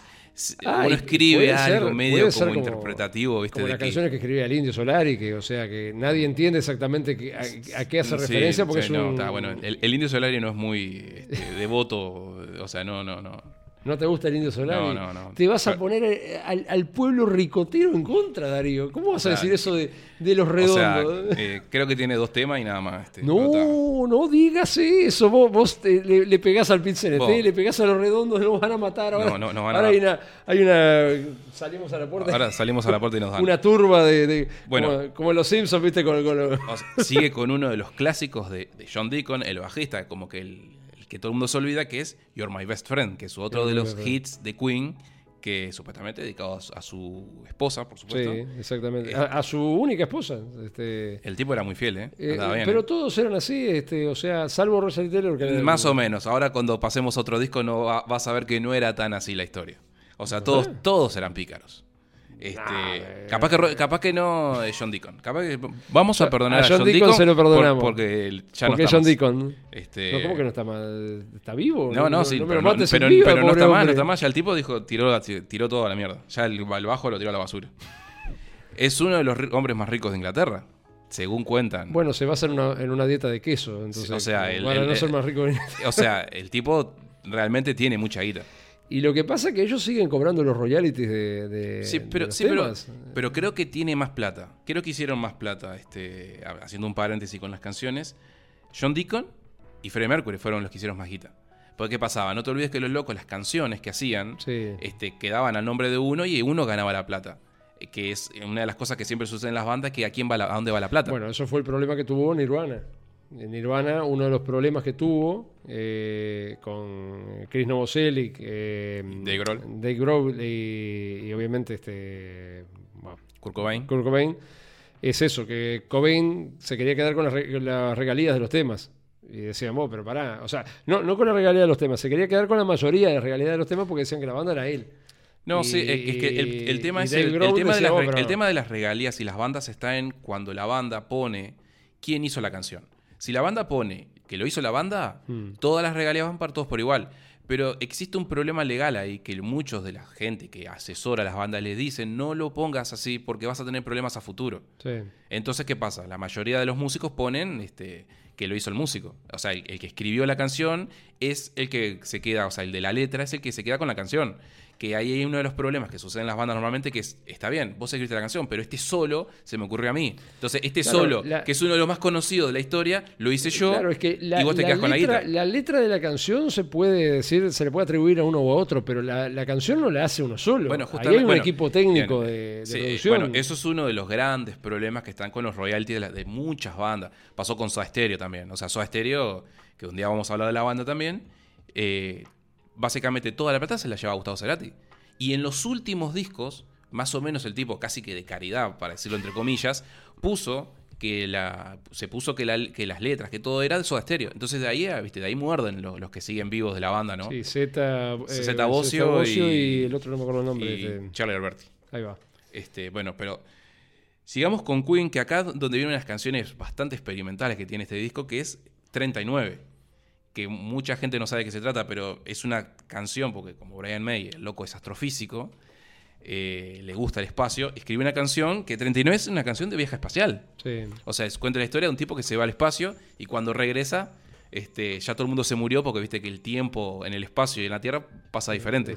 Que es una canción bastante triste si, le- si te pones a fijar, este, si la analizas y la escuchas bien. Es una canción con una especie de raíz media country o algo así. Este, O sea, claro, el loco toca un ukulele, un ukulele, que era sí. del padre. Este, y obvio que hay muchos de los sonidos que tiene la canción están hechas con, justamente con el DC Amp. Sí. Esas cosas especiales que tiene la canción. Eh, pero bueno. Después está. Sí, seguimos en canciones que muchas nadie las recuerda, no importa. Y después está Love of My Life, que es uno de los grandes hitazos Lobo también. My Life se la dedica obviamente a Mary Austin. eh, Claro, detalle Mercury. que mucha gente no sabe. Freddie Mercury era bisexual, no era gay. Y el tipo, el amor de su vida era una mujer. O sea que el tipo creo que más o menos de despecho, porque él nunca pudo estar con ella, me parece que ahí dijo, ahora me voy a dedicar a, a vivir la vida. Yo, yo con el tema de Freddie Mercury me hace gracia porque siempre se recalca el aspecto de la vida privada de él. Y yo digo, ¿cuál? O sea, ¿a quién le importa lo que el tipo hacía en su vida privada? Porque siempre que se habla de Freddie Mercury, se pone sobre la mesa el tema de la homosexualidad, de, que era gay, de que se agarró sida. A ver, eh, y David Bowie y mm, eh, este, el cantante de, de Calter Club, ¿cómo es que se llamaba? Este, Eh, Bob George. eh, Bob George, ahí está. Era la época, o sea, en los años 70 y 80 se experimentó una- un libertinaje a nivel sexual y demás, que era normal en esa época. O sea, hoy en día no sé por qué se lo ve con una especie de terror. Bandas como Poison, como Europe, eran bandas que el, est- el estilo de la banda era un estilo afeminado. Mm. Por otro lado tenía bandas de estilo metálica, que era todo cara de malo, pero, o sea, era normal de las bandas de, de pop rock de, de esa época. Este, los Precious Boys, eh, o sea, no, no, no tenía nada de raro. bueno, pero los Shop Boys son gays. O sea, eh, sí, son gays los dos. Este, No sé, este, pero está, nu- en el nunca- caso de Freddie Mercury, que todo el mundo lo asocia con, con la homosexualidad, el tipo era homosexual, pero era bisexual. O sea, le gustaba las mujeres. Y por eso cuando el tipo se murió, ¿a quién le dejó todo? Sí, a a- Mary Austin. a- A, a- a la Mary mujer Austin. que él siempre amó. Eh, el tipo, yo qué sé, el tipo hizo su vida, fue feliz, nunca se arrepintió de nada. No digo que esté bien o esté mal lo que No, no, hizo, no. pero El tipo vivió la vida, la disfrutó. Claro.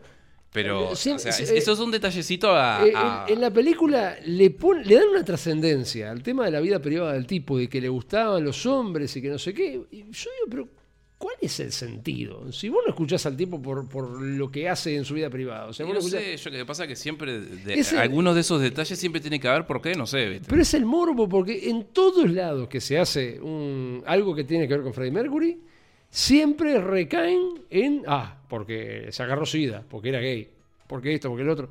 Yo digo, pero, a ver, yo no, no, no escucho que hablen de Elton John y que digan que el tipo es gay, y el tipo es gay, consumado, y Y está bueno, perfecto. o sea, será por el hecho de, de- de que no se murió, de murió. que murió supuestamente de SIDA, ¿no? bueno, y yo acá qué voy a sé, decir supuestamente, porque un día vamos a hablar de. que, que es, que es un doble. Eh, no, no, Elton no, no, John. no, no, el SIDA, la, la Ah. enfermedad. No, porque ahora- ahora vamos de a dejar que- ese detalle afuera porque la conspiración, ¿viste cómo es, no? Mirá que ya llevamos una hora y todavía tenemos que hablar de. de- ¿Cómo se llama? de Samaritan. Ah, de- después hablamos de Samaritan. No hay De- mucho de- que decir de- tampoco. ¿Cómo que no? No hay Eh, mucho que decir de Es, Samaritan. es Terminator, no, Terminator no, es este bueno. eh, Rambo en la decadencia. Va- vamos a ir re- repasando algunas de, las- de las canciones importantes de los discos. Este, y después está Bohemian Rhapsody, ¿no?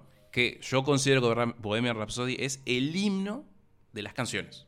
O sea, vos tenés los himnos de los países y tenés los himnos de las músicas. Para mí, Bohemian Rhapsody es el himno de la música. Bohemian Rhapsody es una canción Y que... perdona a los que les gusta este, Escalera al Cielo y todas esas cosas de las otras bandas. Y los no, Beatles. ojo, ojo, es terrible. Escalera al cielo es terrible tema. Está, pero discul- Esca- Escalera al cielo, para los más jóvenes que nos estén viendo, no es precisamente un trago como mu- muchos creen. Es una canción de Led Zeppelin. Bueno, está, perdona a los fans de Led. Zeppelin, pero yo considero que este tema es el tema. Para mí. Para mí. No, lo, todo cómico, lo cómico que últimamente se están poniendo. ¿Vos te acordás cuando salió Thor Ragnarok? Sí. Que el tema era de Led Zeppelin, era este. mm, Ay, ¿cómo se llama el tema? Eh, me, me- me su- me suena el, el forastero, no, no, no, el inmigrante de Led Mm. Zeppelin. Oh, oh, oh, que es un temazo, bueno. O sea, en cierta manera, como que estamos volviendo un poco a la música clásica, ¿no? Y lo que pasa es que ahora todo es, es, es reggaetón. Quieras o no, todo es reggaetón. O sea, y es to- lo que vende, vendía. y sí. Digo, fue en su momento el pop, eh, las bandas, este, bueno, bandas no, pues son solistas, Madonna. Claro, y lo que pasa es que ya no hay muchas bandas del estilo de, de- de Queen o de, lo- de Led Zeppelin, lo que sea, que esté en el medio en el mainstream. Hay una por ahí, una que se llama Greta Van Fleet, que tiene un estilo de los años 70, que son conocidos. No la conozco. Bueno, más o Lo menos. que pasa que los años 90 barrieron, bueno, los años 80 barrieron con muchas bandas. eh, una de las pocas que sobrevivió fue Bon Jovi, pero muchas bandas no sobrevivieron a, a esa transición de los 80 a los 90. Las que sobrevivieron fueron pocas, Mm. pero de todas las boy bands de los años 80, New, eh, New Kids of the Block y demás, no quedó casi ninguna. En los Ah, 90 Bueno, pero es que esas son bandas de tipo. Como- son bandas de descarte. son bandas de pop, Eh, Claro, de- pero de- de- hay bandas que, por ejemplo, eh, Backstreet Boys, que era una banda de descarte, los tipos se supieron, primero que se, se- se salieron de, ese régimen, eh, digámosle, opresivo de- del gordo aquel que era el que lo...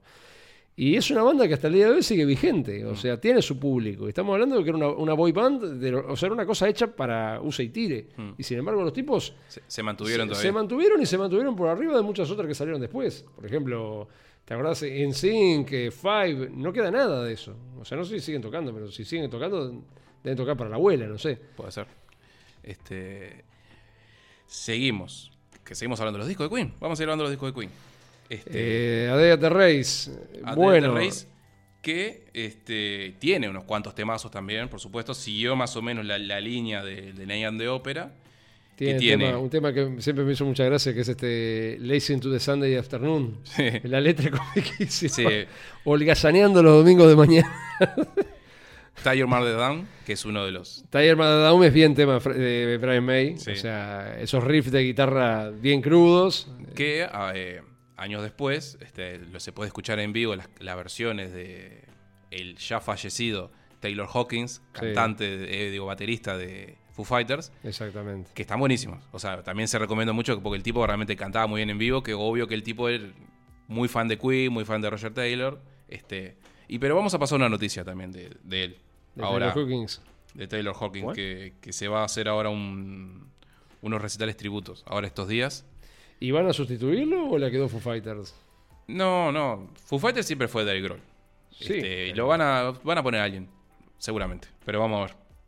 Seguimos aquí con este el, el, Day at the Races. Somebody to Love. Clásico, por supuesto. Uno de los temas eh, romanticones por excelencia de Queen, diría yo.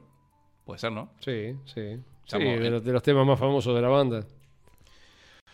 Y después hay otro que es muy gracioso, que es el Good Old Fashioned Lover Boy, que tiene un estilo... eh, Eh, Amante Chapado a la Antigua. Sí, es un tema medio raro, muy Freddie Mercury ese Muy, tema. muy onda este. Freddy, tipo onda, no sé, como de cabaret. Es como un tema así, sacado, parece como de, de- de los salones del lejano oeste, o sea, es una, Sí, es una una- interpretación muy extraña, que era lo que le daba la gracia a la banda, ¿no? Ese tipo de- de posibilidad de innovar, de que te pasaban de un tema neoclásico a un tema medio en tono de joda, que vos decís, ¿y esto que... que-?"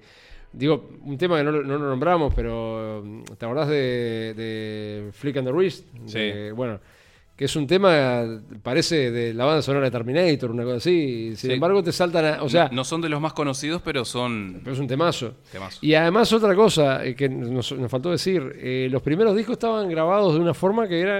La verdad que estaban como enganchados. Mm. Que cuando vos lo pasabas a MP3 quedaba cortado el tema. Claro, Pues, tienen una continuidad. Se grababan como que fuera. como que fuera todo un tema. O sea, el, el disco empezaba y terminaba. Y tenía una continuidad entre, entre un tema y otro. No los podías cortar, digamos. Estaba pensado para vos poner el disco en el primer tema y escucharlo íntegro. Que no sé cómo hacían cuando lo pasaban por la radio, porque digo, eso en el disco está bárbaro. Ah, pero pero- viste que siempre hay temas que son este sí, editados para, editados para la radio. sí. Bueno, después pasamos a uno de los discos que tiene alguna de las canciones más populares, que es News of the World. News of the World, que tiene, por ejemplo, We Will Rock You. Todo el mundo ya sabe, la conoce We Will Will Rock. You, We Are the Champions. We Are the Champion. Sorpresivamente tiene un tema que se llama Sheer Heart Attack, que no tiene nada que ver con el otro, con el otro disco. O sea que ahí, no sé, creo que se, se ve que la encontraron. Che, mira, tenemos esta canción es que no sacamos del y otro es disco. un tema que no, que no pega para nada con el concepto de este disco. A mí me encanta el tema porque es bien, bien este, Bueno, bueno, heavy. este disco tiene un montón de temas que están buenísimos y acá en uno de estos, en, un- en este disco hay una canción que ahí es donde te digo que Brian May era un pícaro. Este, All Dead, All Dead, para mí ese tema está excelente, que es eh, que cuenta la historia de un gatito que se le murió a Brian May, que, que para mí está de más. Que siempre tiene, es- es- por alguna extraña razón, Queen siempre me dio una, un aura en muchas cosas a la muerte. No sé por qué, será por la asociación de la muerte de Freddie Mercury, pero en algunas cosas siempre tiene como una asociación con eso. Es Sí, lo que yo siento cuando la escucho a veces. No, Bu- bueno, que- eh, cuando grabaron el capaz tema que estoy de- loco, pero- ¿Te acordás de...? Bueno, otro temazo que está en Hot Space. No es solamente... eh, que no se conoce casi ese tema. Eh, ay, el que le dedicaron a John Lennon. eh, Life is Real. ah, sí. que es un temazo, que se- lo grabaron de apuro cuando se, o sea, estaban grabando el Hot Space cuando mataron a John Lennon en Estados Unidos, en Nueva York. Mm. Este, te- te- tenía esa, esa dualidad la banda de, de- de meter cosas que no tenían nada que ver y vos lo escuchás el disco y decís, está, está, genial. O sea, no, no, no mantenían un estilo a lo largo del disco, ni No. bueno, mucho menos a lo largo de los años. Spread Your Wings, Sí. que temazo. Expande tus alas, de- sí. Creo que de Roger Taylor, temazo. Después, acá donde está este tema que a mí, este es un temazo que a mí me encanta, que es It's Late. Sí. Para mí es uno de los mejores It's temas que tiene, que tiene Queen. Que ese tema, que vos decías que Brian May se portaba bien, ese tema está dedicado supuestamente a un amante de Brian May. Más o menos viene por ahí la mano, porque incluso la canción dice en una parte, si te tomo esta noche mi vida será una mentira, es porque Brian May andaba en cosas pícaras también, ¿no? O sea, además de ser un científico, le gustaba la joda, le gustaba la joda. No, no, no, no tenía esa No, te- no- de él. no- no tenías ese detallecito, ¿no? Lo que pasa que, bueno, es como la famosa leyenda de los enanos, que iban con el, el tarro de, de cocaína en la cabeza. Y que Brian May Ah. cuando llegó a la fiesta dijo, eh, un día le preguntaron, dice los enanos, dice, no sé, cu- cuando nosotros llegamos no vimos nada, dice, no vimos ningún enano. La historia de los enanos y la famosa fiesta. Sí, la- las fiestas de, de Freddie Mercury eran, eran todo menos tranquilas, pero O bueno. sea, era cuando se hacían fiestas de verdad, ¿no? ¿Viste? No como ahora, viste, que todo más o menos. no. Eh, En Bueno, esas épocas la, no, la- no había control de, de- de las enfermedades de transmisión sexual o sea, y demás. todo, todo pasaba. Era, era otro, otro mundo donde no se conocían las, los pormenores y las, las consecuencias de ese tipo de, de cosas, valga la redundancia. Bueno, después viene jazz. Viene jazz. Que algunos, viste, cuando hablan del jazz medio como que va a este disco más o menos. No, Jazz es un- uno de los mejores discos, que tiene, tiene pa- para, mí está, temazos, para mí está buenazo. Bicycle Race, eh, Eh, Mustafa. Bueno, que tiene Bicycle Race y Fat Bottomed Girls, que está el videoclip de las muchachas andando en bici con el culito al aire. Casi. No, no, eh, Bicycle Race. ¿Es Bicycle Race? Bicycle Race, Ah, claro. no es el la- otro. la Ah, no, perdón, perdón, ¿No perdón. la parte que van doblando la curva? Se armó un lío de novela porque el video era un montón de, de gurisas este, andando bola. desnudas en, en- en bicicleta en un, en un velódromo. Se armó un lío, bueno, y tuvieron lío. Pero se con- podía hacer esas cosas. Esas Sí, cosas. tu- tuvieron lío con eso y tuvieron lío con el otro tema de Fat Bottom Girls, porque- porque lo que dice eh, Sí, sí. eh, chicas gorditas. Este, ¿Te acuerdas que la tapa le habían tenido que censurar? Mm. Era la, la- la- la tipa en bicicleta, le habían tenido Sí, que, que se le veía un- el culo ahí que está con la, tanga. Bueno. Claro, este, Cosas lindas de esas épocas, que eh, se podían hacer. Son, son cosas que hoy en día serían O sea, súper inocentes. Pero en el año 78, cuando sale ese, ese álbum, no estaba para nada bien visto ese tipo de, de cosas, ¿no? O sea, eh, eh, estaba visto como de- del demonio, la iglesia católica, la gente hacía cruces. Ah, no era tan así. Bueno, le, le censuraron a los Rolling Stones el Beggar's Banquet. le- el Beggar's Banquet, la tapa original, era un, un excusado, o sea, un water, todo grafiteado y con insultos a la reina y demás. Por eso solo. Bueno, está, pero insultar a la reina ya está, ya. No, no, no la insultaban, eh, era una crítica social. Bueno, se armó un lío de novela y le hicieron cambiar la tapa. Y no fue hasta el año 90 y pico que le dejaron reeditar el disco con la tapa original. Mm. Y eso era, era, era muy común. Bueno, los Guns N' Roses le pasó en el 87 con- cuando sacaron Appetite for Sí, Destruction. sí, sí, la, la, la censura siempre están ahí. Por eso, o sea, no es, no es nada nuevo eso. Pero está, digo, es un disco que tiene unos temazos espectaculares. Y tiene el conocido, muy conocido, sumamente conocido, Don't Stop Me Now. Don't Stop Me Now, que es, digo, fue de los sencillos del álbum, o sea, Bicycle Race, eh, Fat Bad Girls y... Que Brian May particularmente lo dijo en una entrevista que esa canción no le gusta mucho. ¿Por, ¿por qué? Porque supuestamente era como que... No, no me acuerdo exactamente la historia, pero como que el loco, en, Freddie Mercury estaba viviendo la vida, ¿viste? Y como que a él le molestaba algo así, como que no, o sea, como que el loco decía, mira, ese tema está bueno, me gusta, pero no es de mis favoritos. ¿Por qué? Porque era como que Mercury estaba viva la pepa, viviendo la vida a pleno, y la- como que capaz que los otros no, no sé, o capaz la por lo menos él no. la época más álgida, o sea, al final de los 70 fue la época de, de- de- de- de explosión este, de, todo punto de vista, o sea, ahí fue que, que- que, digo, que estaba en la famosa fiesta de los enanos, eso con el, el tacho de, de cocaína en la Claro, cabeza. bueno. Fue en esa- vivía la vida y el resto no la vivía tanto, capaz. Claro, o sea, es como que era lo que había, pero a nivel general, o sea, fue la época de, de Fiebre de Sábado por la Noche, o sea, del famoso Estudio 54, que corrió todo tipo de droga y demás, o sea, era lo que había en la época, no, no. Hoy en día lo vemos como algo raro, pero en realidad en Yo aquella no sé si época hoy en día se ve como algo raro. Yo creo que se veía, en algunas cosas se veían raras en aquel momento. Yo qué sé, no sé, es depende de la sensibilidad Lo que de pasa cada es que uno. muchas veces se esconde la realidad, o sea, uno se imagina una cosa y, y Ah, es bueno, otra. ¿quién quiere andar demostrando que anda en enano con droga en la cabeza? Bueno, hoy en día sería lo más común. Porque hoy no en sé día, si sería lo más co- No, hoy en día no sería sé. discriminación. Sí, capaz que lo de los enanos sí, pero lo de la droga no, porque vos escuchás la- la- las letras de, de la basura esta que hacen hoy en día por música, eh, mamita, te la voy a matar. Ah, no, pero en la música está bien que vos digas, mamita, vení que te pego. Pero hay unos temas de Maluma que las cosas que Ah, dice. pero, Malu- tipo- pero Maluma es en nene pecho comparado con Bad Bunny. No sé, pero a Bad Bunny lo, conozco, lo conozco de nombre, pero pone a la mujer, la degrada a- a- básicamente como que la mujer fuera, no sé. Bueno, un- eso forma parte de la manipulación de la música. Yo no sé, pero digo, eso Queen, si, si le hicieron problema por Fat Bad Girls, imagínate. Bueno, este, eh, eh, era- había un poco más de conservadurismo, quizás. Puede ser. Bueno, después The Game, del año 80. The Game, como ya dijimos, fue el primer álbum que utilizó sintetizadores en, en la grabación. Un cambio radical de imagen de la banda. Eh, aparecen las camperas de cuero, aparecen las motocicletas. Un, un álbum más bien basado en la cultura yankee, de, de- de esas, este, esos motoqueros, las tachas, los típicos gorros que Sí, están sí, que, que se usaban en, en- en los, asociados- en los- en los clubes gay.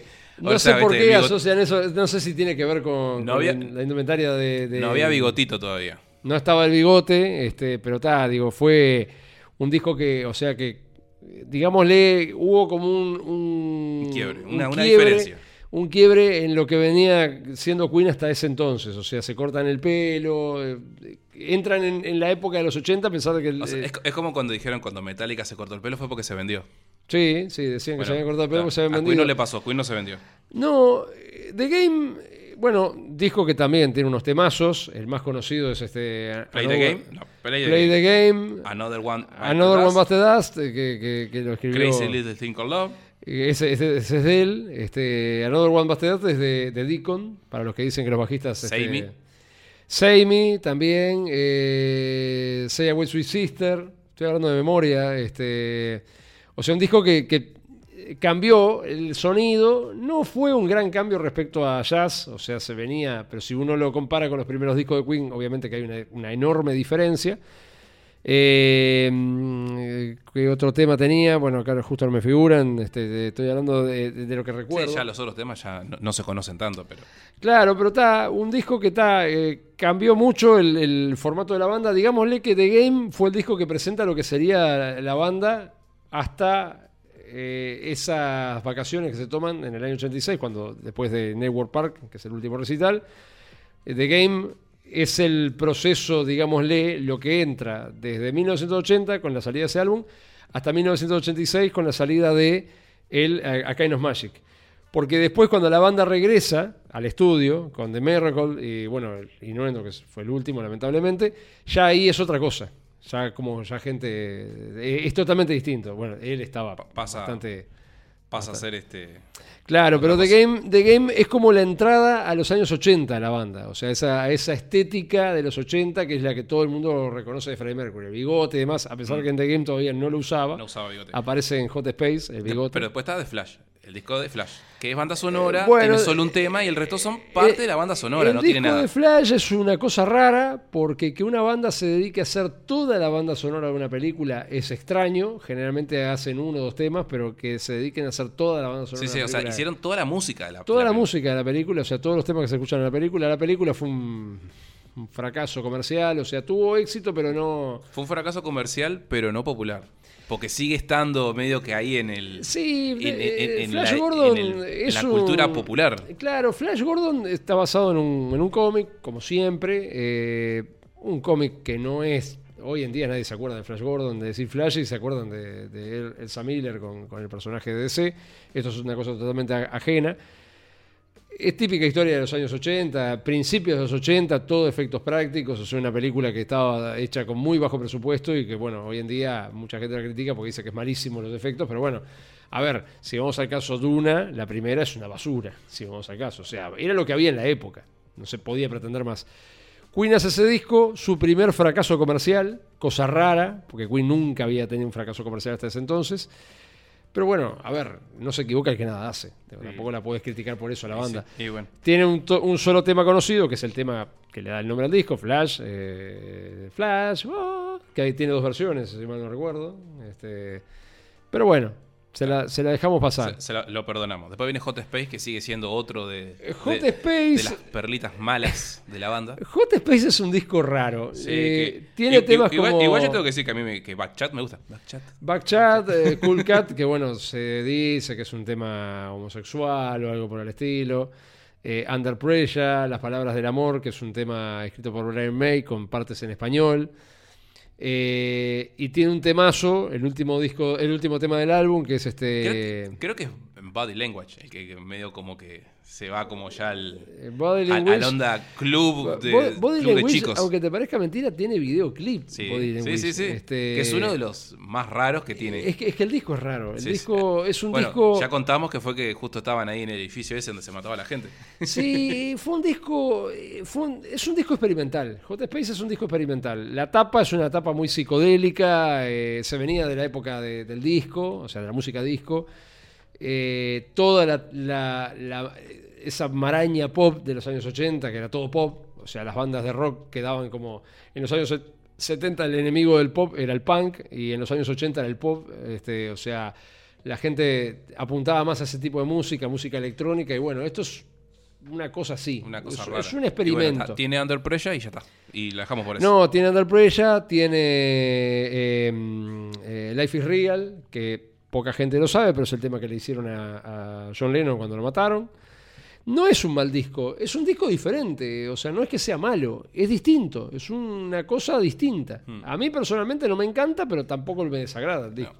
Bueno, después viene The Works, The Works. 84. Eh, Gran año el 84, pues fue cuando nacimos nosotros. The Works es un disco raro en el sentido de que es el primer disco grabado fuera de Inglaterra. Está grabado íntegramente en Estados Unidos. Tiene nueve temas, una cosa extraña. Generalmente tenían doce. No, no, había demasiada inspiración. No había demasiada inspiración, pero es un discazo. Un disco que Radio rompe. tiene Radio Gaga. Radio Gaga es una denuncia de parte de Roger Taylor a las FM modernas. Este, por eso la letra que dice que, claro, la escribió Roger Taylor, Radio Gaga. No, era que había escuchado el hijo de, que escuchar la radio, que decía Radio Gaga. No, no, Radio, Gaga, eh, lo que significa Radio Gaga, él hace un paralelismo entre, por eso dice, este, me sentaba al lado tuyo y escuchaba, eh, escuchaba tu luz, la luz no se escucha, se, se ve, pero justamente usan una metáfora, él, escuchaba tu luz significa que él lo que busca es este, su inspiración, su compañía en la radio. Y lo que hace es una crítica a las FM modernas. A pesar de que el video no tiene absolutamente nada que ver, el video está hecho con una... Yo, yo cre- muy- yo creí que era algo por el tema del hijo. No, no, no. Eh, La, la que le dedica a los hijos es este The Art Days of Our Life. Este, pero eso es muy para adelante, eso es del innuendo. Radio Gaga es una, una crítica a las FM de, de, de moderna, estamos hablando de los años 80, ¿no? O sea, para los que dicen que hoy en día la música es un desastre, bueno, en aquella época ya se denunciaba la decadencia musical. Un disco que tiene un montón de temas, están todo, todo el disco está bueno. Pass- Passing the Open Window, eh, Radio Gaga, este, un tema que a mí siempre me gustó, que para la gente dice que es un tema mediocre, pero a mí siempre me gustó, que es este Machines. Eh, es un disco muy de los años 80. Pero It's a no Hard deja- Life, para mí es de las mejores canciones. It's a Hard Life, un temazo, este, con una, el video tiene una brutal puesta en escena. Bueno, el Que- video de Radio Gaga está, hecho- es- está basado en la película bueno, Metrópolis. Que dicen que mucho de ese video de eh, It's a Hard Life tiene detalles relacionados a el control mental y el nuevo orden mundial y muchos detallecitos. Sí, el- tiene como sí, esas sí, cosas, que cosas de la masonería y todo eso. Sí, él te, ¿te que él te- tiene un buzo que son como unos ojos? Sí, Acá, y, este, el, y, el, y el piso con que es todo, viste, así con cuadraditos. que Es como, blanco y sí, negro, es tipo como ajedrezado. El, el video es bastante extraño de ese tema. eh, tiene mm, como. Es como una recreación de la época victoriana o algo así. O sea, eh, ellos están tocando con unos instrumentos como primitivos. Es Mm. un, disco, un tema bastante raro. Y bueno, otro temazo que tiene el disco, que obviamente es este I Want to Break Free. Que, También hecho por nuestro amigo. que lo hizo John Deacon, John a pesar de que la gente que decía mirando, que era, que era- sí, la- en aquella época se decía que era un himno gay. Y lo entrevistaban a Freddie Mercury y le preguntaba si era eso, y él decía, dice, no, si lo hizo John Deacon, que está casado y tiene dos hijos. Sí, sí. un temazo que para variar también tuvo un lío tremendo en el, Por el en- videoclip. Por el videoclip. Y lo cómico que no fue en el Reino Unido el problema, fue en Estados Unidos, donde fue grabado el disco. Sí, que no, no, no tenían el sentido. Claro, porque pasa que la Eh, canción, el disco está bas- el, el videoclip está basado en como en, en una sitcom Sí, inglesa. sí. Este, y como los tipos están vestidos de mujeres, en Estados Unidos no les gusta demasiado porque eran más conservadores los amigos. Eh, que En aquel lo- momento, ¿no? lo- lo Hoy en día. Es, este, es una ironía, ¿no? Porque estamos hablando de los años 80 y la- todo el relajo ocurría principalmente. bueno, hasta- principalmente no, pero digo, el relajo generalizado era en Estados Unidos. ¿Y cómo fue que se tomaron a mal eso, que era un video totalmente inocente? Además que el video, la gente se tiende a recordar el video por la parte de, de que ellos están vestidos de mujer. Y el video tiene toda una parte eh, de danza, de, de- de- o sea, que él se tira, Mm. que sale de una caja, bueno. Sí, eh, eh, de- eh, eso es medio raro en el video. Tiene como una mezcla extraña que vos decís. Es como, es como "Mm". una, una sub una subescena dentro del propio video. O sea, pero está, el tema es un temazo, este, que significa quisiera ser libre, aunque en muchos casos lo traducen como no sé qué hacer, no sé qué hacer para deshacerme de ti, no tiene nada que ver porque no, no significa eso. Pero bueno, The Works, eh, un disco que lo vuelve a Queen por todo lo alto. Y este, Hammer to Fall. Hammer to Fall se usó en parte de la banda sonora de la película Highlander. Este, no me acuerdo si en la Highlander 1 creo que fue. Sé que se usó Eh. en, en- en- en parte de Highlander. Bueno, claro. Lo que pasa es que en realidad fue porque el siguiente disco, A Kind of Magic, es parte de la banda sonora de Highlander. de Highlander y de Iron Eagles. Porque One Vision se usó para la banda sonora de Águilas de Acero. Mm. Águilas de Acero es como una versión pobre de Top Gun. De Top Gun. una idea. Salió antes de Top Gun. En todo Bueno, caso, Top Gun le copió ella. Seguimos con el disco Kind of Magic, que es del Bueno, 86. A Kind of Magic de, de los One mejores Vision, discos. A Kind of Magic, Friends Will Be One Year, Friends. One Year of Love, Want to Live Forever. Want to Live Forever. eh, discaso. eh, Prince, Princess of the Prince of Universe. the Universe. eh, Prince of the Universe, eh, muchos eh, jóvenes de los años 90 lo recordarán porque era la que pasaban en los endings de Highlander, la serie anima- eh, Mm. con, con que no era eh, Christopher Lambert, era. ¿Cómo se llamaba? Que- Adrian Paul. ¿Cómo era? Creo que se llama Adrian Paul. Adrian Paul. Este, Tremenda serie. Que era tremenda serie que reivindicaba, valga la redundancia, reivindicaba a lo que habían sido las dos películas, la Highlander 2 y 3, que habían dejado la serie por el piso. No, sí, o sea, eh, Highlander es la 1, después las otras, olvídate, la serie, y después salió una con... con Una cuarta una- que están los dos. que están los dos, que ya es más normalita la que película, que, están esa no los dos estaba tan mal. Que aparece. Que, bueno, haciendo paréntesis con Highlander, el, parece que se va a hacer una película nueva de Highlander con este Henry Cavill. Ah, bueno. Entonces, Bueno. si está Henry Cavill, eh, que es el, Si el- amigo de Superman, me gusta, me gusta. que obvio que la van a hacer bien, porque el tipo, como le gusta toda esa cosa y es muy fanático, no se mete en proyectos que sean Yo espero, Muy de corazón, yo como fanático de James Bond que soy, espero que sea Henry Cavill el próximo James Bond. Me encantaría tener a un actorazo como Henry Cavill en el próximo James Bond. Tiene todo para ser James Bond. Pinta, un porte impresionante, el tipo es una locomotora de grande, eh, elegancia, la edad es, es la perfecta, o sea, creo espero que... no pongan a... a- No, no, no, no. No, no. Bueno, si- sigamos. Después, eh, The Miracle. The Miracle es un disco que, bueno, eh, la También- banda se había dado. temazos, un- Sí, se había dado un descanso. eh, de- de- recuerden que el último recital fue en Naval Park en el año 86. Eh, en realidad, no, que es una lástima, no hay filmaciones de, de Naval Park. Lo único que hay es una grabación pirata porque no se pensó que iba a ser el último recital. Simplemente, eh, después de hacer tres eh, días consecutivos en el, en el Wembley. Freddie Mercury se bajó del escenario y les dijo directamente, no quiero seguir haciendo esto. Se pensaron que era una broma y no, no era una broma. Eh, Eran las épocas cuando ya estaba el muchacho pasando realidad- por malos momentos. No, en realidad se dice que el virus eh, lo tomó en el año 87, o sea que fue después de eso. Pero él ya estaba cansado, ya no quería seguir con, con esos mega recitales que, claro, eh, a cualquiera le cansan, es desgastante. Eh, ahí se da un quebrantamiento de la banda. La banda no se separó, a diferencia de lo que todo el mundo cree. Que esto lo muestran en la película. Sí, pero lo muestran adelante en la Claro, película. o sea, Lo hacen como ver que- como que, como como que que ellos esto se juntan. antes. Mm. Claro, como que ellos se juntan para el Live Aid. En realidad la banda... En O el, sea, nunca se cortó No, en esas nunca épocas. se cortó. Sí, el Live Aid fue en el 85 y The Works es del 84. Bueno, eh, eh, ahí se tomaron una licencia creativa para Una justamente bruta. darle tra- de dramatismo, la, ¿no? la banda, la banda nunca se disolvió. Lo que pasó que como toda banda genera un desgaste el hecho de trabajar siempre juntos y hay veces que vos querés experimentar cosas. Te aburrís. Claro, te aburrís, querés experimentar cosas por tu cuenta, entonces dijeron, vamos a tomarnos un tiempo. Freddie Mercury ya tenía discos solistas, porque eh, Mr. Bad Guy es del 84, si mal no recuerdo. O sea que no fue nada nuevo. eh, él ya tenía discos solistas. Ahí es que Roger Taylor forma la banda T-Cross, que bueno, fue un fracaso comercial, pero bueno, tuvo su banda. Ojo, duró unos años la banda, hasta los años 90 duró. Brian May eh, saca su primer eh, disco solista, que era el Starfield Project, si mal no recuerdo. John Deacon hace también, interviene en un tema para una banda sonora o algo así. Y empezaron los típicos rumores de la prensa amarillista, de que la banda se había separado, que la banda se había separado. Y no se separó nada. No se separó nada. En el año 89 graban The Miracle, un disco totalmente distinto, un disco mucho más profundo, un disco que no tuvo gira, por obvias razones. Este, Y que tuvo un par de temas que a mí realmente nun- nunca me pasaron. Nunca los pasé. Tiene The Invisible Pero- Man, Pero tiene temazos, ¿no? Tiene The, The The Miracle, Miracle, I, I Want It All, I Want It All, eh, The Invisible Man, Breakthrough.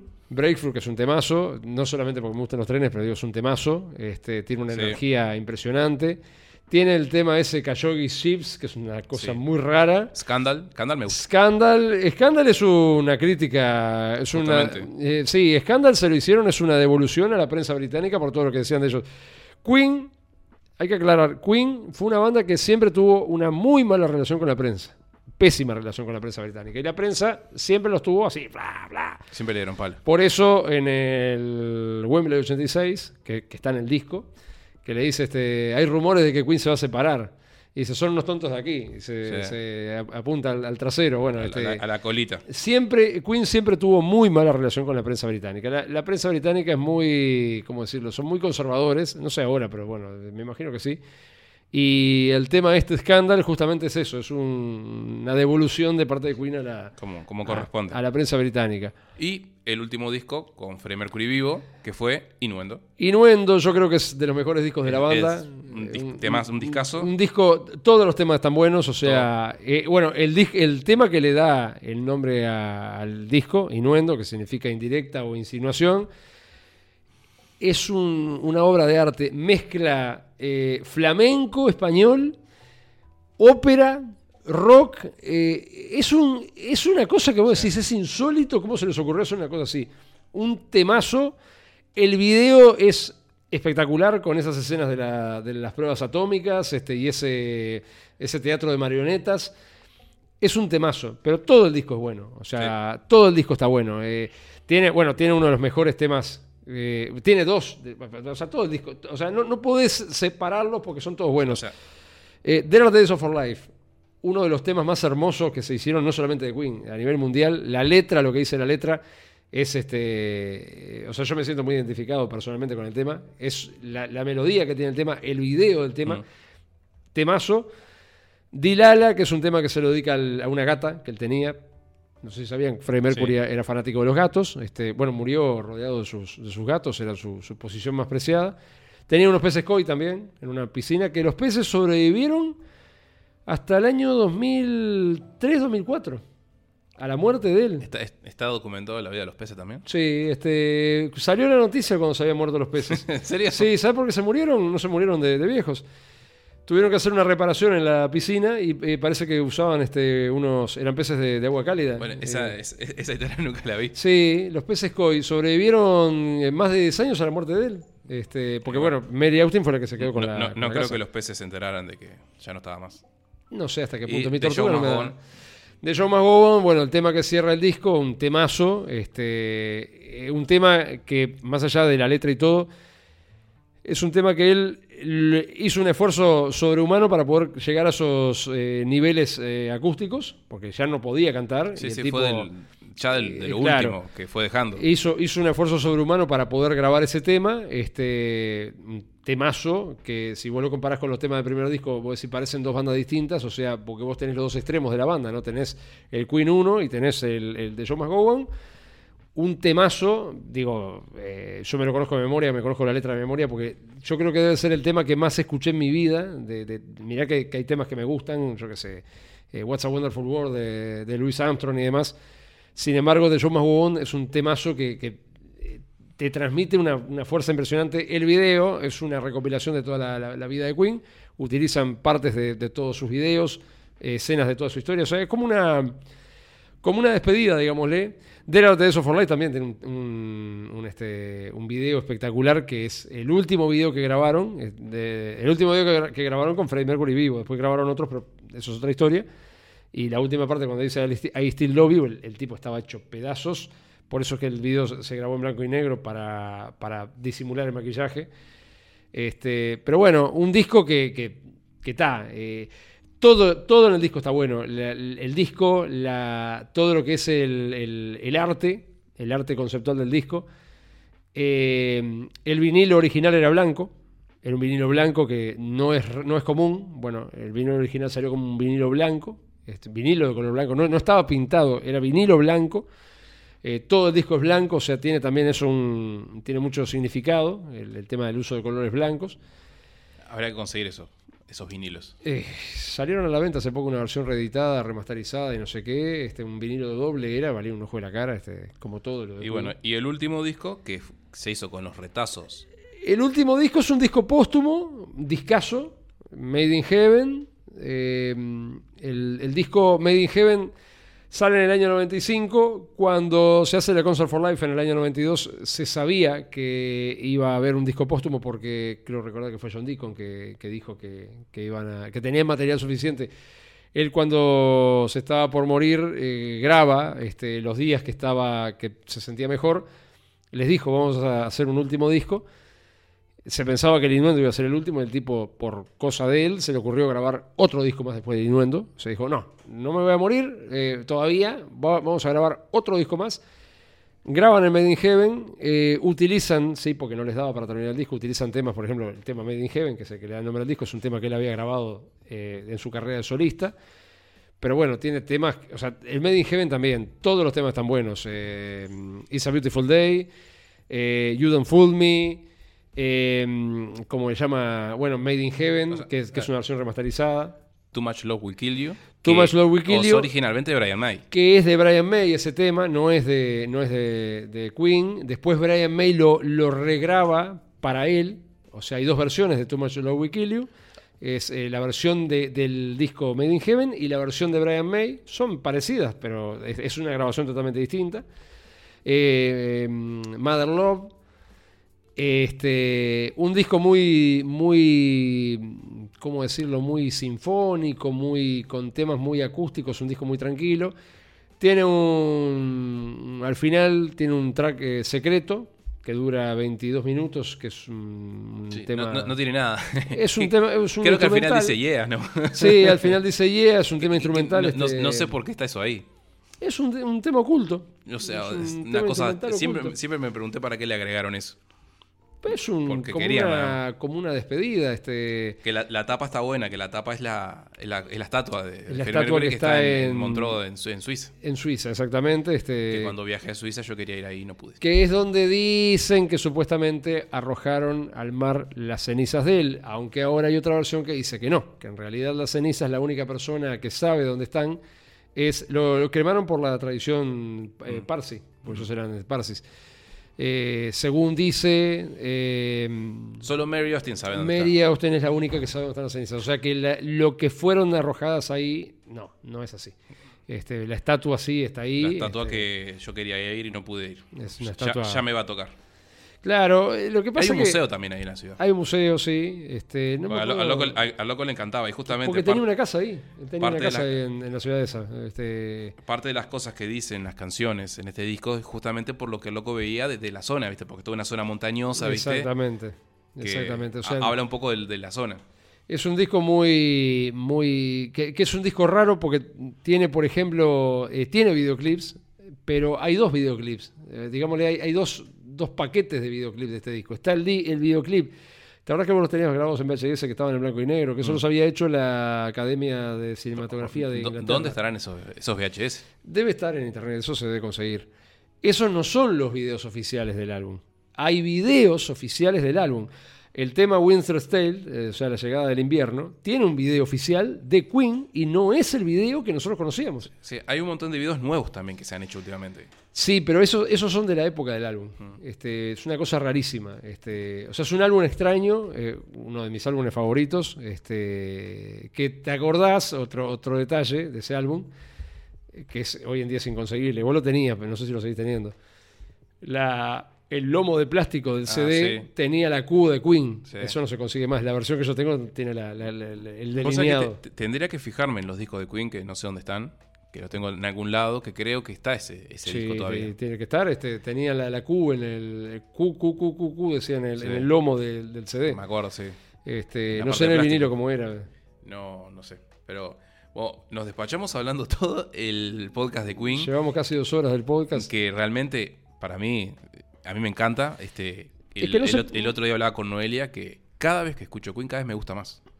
No, no, Son no- no bandas evitar. atemporales, o sea. ¿vos Fue la primera de- banda que me gustó y va a ser la última banda que me va a gustar. ¿Te acuerdas eh, eh, cómo se llamaban aquellos que, que eran amigos nuestros, que eran fanáticos de Queen? Sí, sí, el los hermanos. flaco. Sí, este, el bueno. que- y Santiago y Nicolás que, Santiago- que nos escuchan también. Santiago y Nicolás, que me acuerdo que un día él me, me hizo un, un- un comentario, me dice, sí, porque el flaco por lo menos dos, dos temas de Queen escucha por día. Y yo me pongo a pensar, ¿cuántos temas de Queen escucho yo en- a lo largo del día? Porque yo mientras trabajo tengo que trabajar con música, no puedo trabajar sin música. Debo escuchar, no sé, 100 temas por día de Queen. Sí, yo, yo O tengo sea- periodos en los cuales no escucho, escucho otra cosa. Lo dejo porque me gusta retomarlo cada cierto tiempo. Sí, o sea, sí, sí, sí. Porque a mí me gusta la parte esta de, de escuchar un disco tras otro. Que es- Exacto, que sí. Esta es una de las funciones que Spotify no tiene, que a mí me gustaría que las tuvieses, que, tu- que tuviese, es que puedas ordenar los discos del más viejo al más nuevo, que eso no lo puedes hacer. Claro, Entonces hacer- ir, hacer ir un- escuchando desde el principio hasta el final. Y, al- y es al revés, ¿no? Vos siempre tenés lo último arriba y lo más viejo atrás, abajo. Entonces, esa parte no me gusta. Spotify, detalle, Spotify. Si nos, estás- nos Mal. estás escuchando, Muy mal. que nos, está- que nos eh, escuchan ellos también, nos mandan saludos cada tanto. muy, muy mal Spotify, lamentable, pero bueno. No, no, pero estamos, Nunca estamos bien. Estamos en. Estamos una hora 41 de transmisión, que más o menos una hora 38. Estamos bien, estamos bien. Hicimos este el, todo el programa de Queen, que a mí me gusta, me encanta. O sea, eh, Sí, era lo que correspondía somos- hacer hoy. Somos fans. eh, desde- yo empecé a los 13. Bueno, vos, porque me, me presentaste Queen. sea, desde o desde sea- los 13 años, yo tengo 38, o sea que hace unos cuantos años que escucho Queen. Yo, pero yo desde antes, porque me acuerdo que aún recuerdo el día que Damián agarró y me dio el primer disco de Queen que teníamos, que era un disco de grandes éxitos, Eh, Grey Hits 1. que era, era medio raro ese disco, ¿viste? Eh, Era, era- era- era un grande hit que tenía las canciones y muchas canciones estaban editadas. No No, eran, no, no. eran las completas. Vos, vos lo que tenías era el otro. Ay, el ¿cómo Great así. eh, no, Great Fleets era el, el video. eh, Era un grande hit. Que no me acuerdo si era, era creo que el Grande La- Hit 2. la- no, la tapa era como el Great Hits 2, pero era negra. El Sí, Great era- Hits era más 2 oscurita. Sí, la, la tapa era azul. que ese disco se perdió, que me acuerdo que hubo un, un drama en casa con ese disco cuando, se, ¿Cómo- cuando se ¿Cómo se desapareció. llamaba ese disco? Ay, qué horrible. Creo que era Grande Hit 2. Dejémoslo por ahí. No, no, es otro, es otro. El- el que tiene la tapa negra es uno. Son oficiales, son todos álbumes of- oficiales. El Great Hits 2 es el que tiene la tapa azul oscura. Era Pero- más o menos así. No, no. Tenía un tono azul, pero. No, el que vos decís es uno que tiene la tapa negra. sí, no Es negra y tiene el escudo. y- Eh, Una de las tantas variantes de los discos. Eh, es como una. Ese disco es como una variante. Es lo- el Great Hits 1 y el Great Hits 2 juntos. Mm, Después sacaron en el 99 el Great Hits 3, sí. que, que traía. Algunas cosas ahí medias raras que. Sí, bueno, y salió también el Queen Rocks, ¿te acordás? Este, que también tenía temas remixados, temas inéditos. O sea, hay muchos discos que no los nombramos acá porque no son discos de estudio, o sea, son discos, este, yo qué sé, no nombramos los discos en vivo. Bueno, Live Killers, el el grande, el grande hit de Queen, el primero, sigue siendo el disco más vendido del Reino Unido. Sí, O sea, hasta el día de hoy. Este, y hace poco les dieron un premio a Creo que Roger llegó Taylor. dos veces al, al primer ranking. Este, este, Sí, sí. Este, es el disco más vendido del Reino Unido. Sí. O sea, con más de 5 millones de discos vendidos, una cosa así. O sea, no parece mucho, pero bueno, eh, es así. Este, pero bueno, creo que hoy ha sido un. Para cualquiera que sea fanático de Queen, va a ser capaz que un repaso, o por lo menos este, que lo escuche y nos diga dónde nos equivocamos. Pero de- de- dejamos tiene- a Samaritan afuera. hoy, hoy dejamos un poco de lado el cine, lo woke, ¿viste? Lo para. No, para no cansar un poco el oído, porque si no nos pasamos hablando de lo woke y del cine, que realmente. Vamos a hablar de Samaritán este, más adelante. Hablamos el, el miércoles que viene. Hablamos el próximo Lo- miércoles Lo pasamos, de la- de las pasamos películas. a, Samaritan para el, No, para el es que miércoles que sí, viene. podríamos hablar de. No, o sea, de- A ver, se estrenó, ya, ya van dos capítulos de la serie de la que es este. eh, la de. ¿Cómo es? Esta que salió este, de HBO, la de Game of Thrones, la nueva, que es este. Se me fue el nombre, qué horrible. Este. Rise of the Dragon, creo que se llama. Rise of- eh, eh, no, la House of the Dragon. House of the Dragon. La Casa del. Dragón. Bueno, la Casa de los Dragones. Que vendría a contar la historia, viste, de los, este, de los eh, Targaryen, que son los que, los maestros de dragones de, de Game of Thrones. Hay dos capítulos, no está mal la serie. Este, pero no, no vamos a hablar de eso. Podremos hablar del segundo capítulo de She-Hulk, que más o menos le bajaron el tono, el tono feminista, ya es más normalito, pero sigue siendo una porquería. No sé, la serie la estoy viendo porque ta, no me gusta arrancar una serie y no terminarla, pero vos sabés que mm, no me termina de cerrar la serie. No, no, es. Y cuando terminó el capítulo, quedé estilo de... ¿Ya terminó? no, sí, O sí, sea, son. eh, Es como que te deja así Pero, cortado. o sea, eh. si, si siempre vamos a hablar del, del wokismo, ya llega un momento en el cual se aburre. ¿no? No, yo no sé, no sé si es por un tema de walk lo de la serie. Es, yo creo que es como que no sé que quieren introducir eso en alguna parte del MCU, pero no sé dónde lo quieren meter.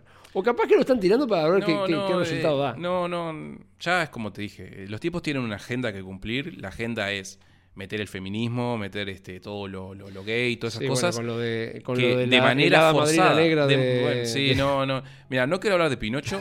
Porque realmente, sabiendo que, que Tom Hanks le gusta comer nenes y te hacen una no, película de no, Pinocho, no, no me- no y encima cuando sale la imagen de la hada madrina, que no sé, la sacaron del África la pero, muchacha, pero mira que maraca la madrina. o sea, la verdad no quiero hablar de esa cosa. Ya hablamos de Queen, que es, es una de las cosas más grandes que se crearon en la historia. Así que dejemos el cine para la próxima. Eh, el, el miércoles que viene hablamos de Samaritan, que lo dejamos afuera, y hablamos de, de- Bueno, va a salir. ¿Cuándo salen los episodios de, del miércoles? ¿Sale?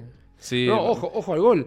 El viernes que viene, o sea, hoy es miércoles, bueno, eh, jueves, viernes, el viernes que viene se estrena El Señor de los Anillos Walk. Sí, no, no, también no quiero hablar de Señor de los Anillos. Eso lo vamos a hablar después. Pero sí lo que quiero decir ante el final, espero que aquellos que lleguen hasta el final. Vamos a hacer una- unas entrevistas próximamente con gente que sabe de cine, poco más que nosotros, eh, fanáticos que tuvieron cine. Vamos a hablar con tu amigo. Este, vamos a hacer una entrevista con un amigo que es este, europeo, que vive en Uruguay, vamos, que nos va a contar su experiencia y su vida en Uruguay, con otra gente también. Así que eso se va a venir un poquito más adelante, que vamos a hacer una serie de entrevistas a gente conocida. Conocida Va- no, va- por nosotros. también, conocida por nosotros. ¿Cómo se llama? Vamos a hacer. eh, El directo, El de, directo y, en, de- y en algún momento jugando- jugando al Battle City. Vamos a hacer un directo juntan- jugando juegos retro que lo tenemos que armar todavía. Battle City, Ice Climber, el DT, un grande. El DT no puede faltar el mejor juego de la historia que casi destruye a la industria de los videojuegos. No, no, pero Eso no se aún, aún nos falta un control, pero ya lo vamos a hacer. Te traigo el Atari 800 XL que tengo en casa, ¿sabes qué? Y quedan dando. ¿Vos te acordás que le dábamos los controles contra la pared y no se rompían? No se se. Mirá que estaban bien hechos. Bueno, ya nos pasamos del tiempo, así Sí, que bueno, le casi- dejamos un, casi dos horas. un abrazo grande a todos los que nos escucharon en vivo. Por alguna razón el chat en vivo no salió, no importa, quedará ahí. Igual no hubo muchos mensajes hoy. Eh, Yo no, no tuve tampoco el Twitch. eh, No. Me quedé sin Twitch. Este, Tuvimos, tuvimos algunos problemas técnicos, más allá de que ahora tenemos la luz de estudio. el, el chat se ve. Ah, sí, te- eh, notaron que. Ahora se, se ve, se ve mejor. Por lo- Acá- de, a- acá de el de de a- poquito este vamos armando bien el estudio. Puso- puso Lástima que no es fijo, pero bueno, está. Así que bueno, te dejamos un beso, un abrazo a todos. Gracias a, a los que nos apoyan, gracias a los que nos mandan mensajes después por privado. Así que bueno, un besito.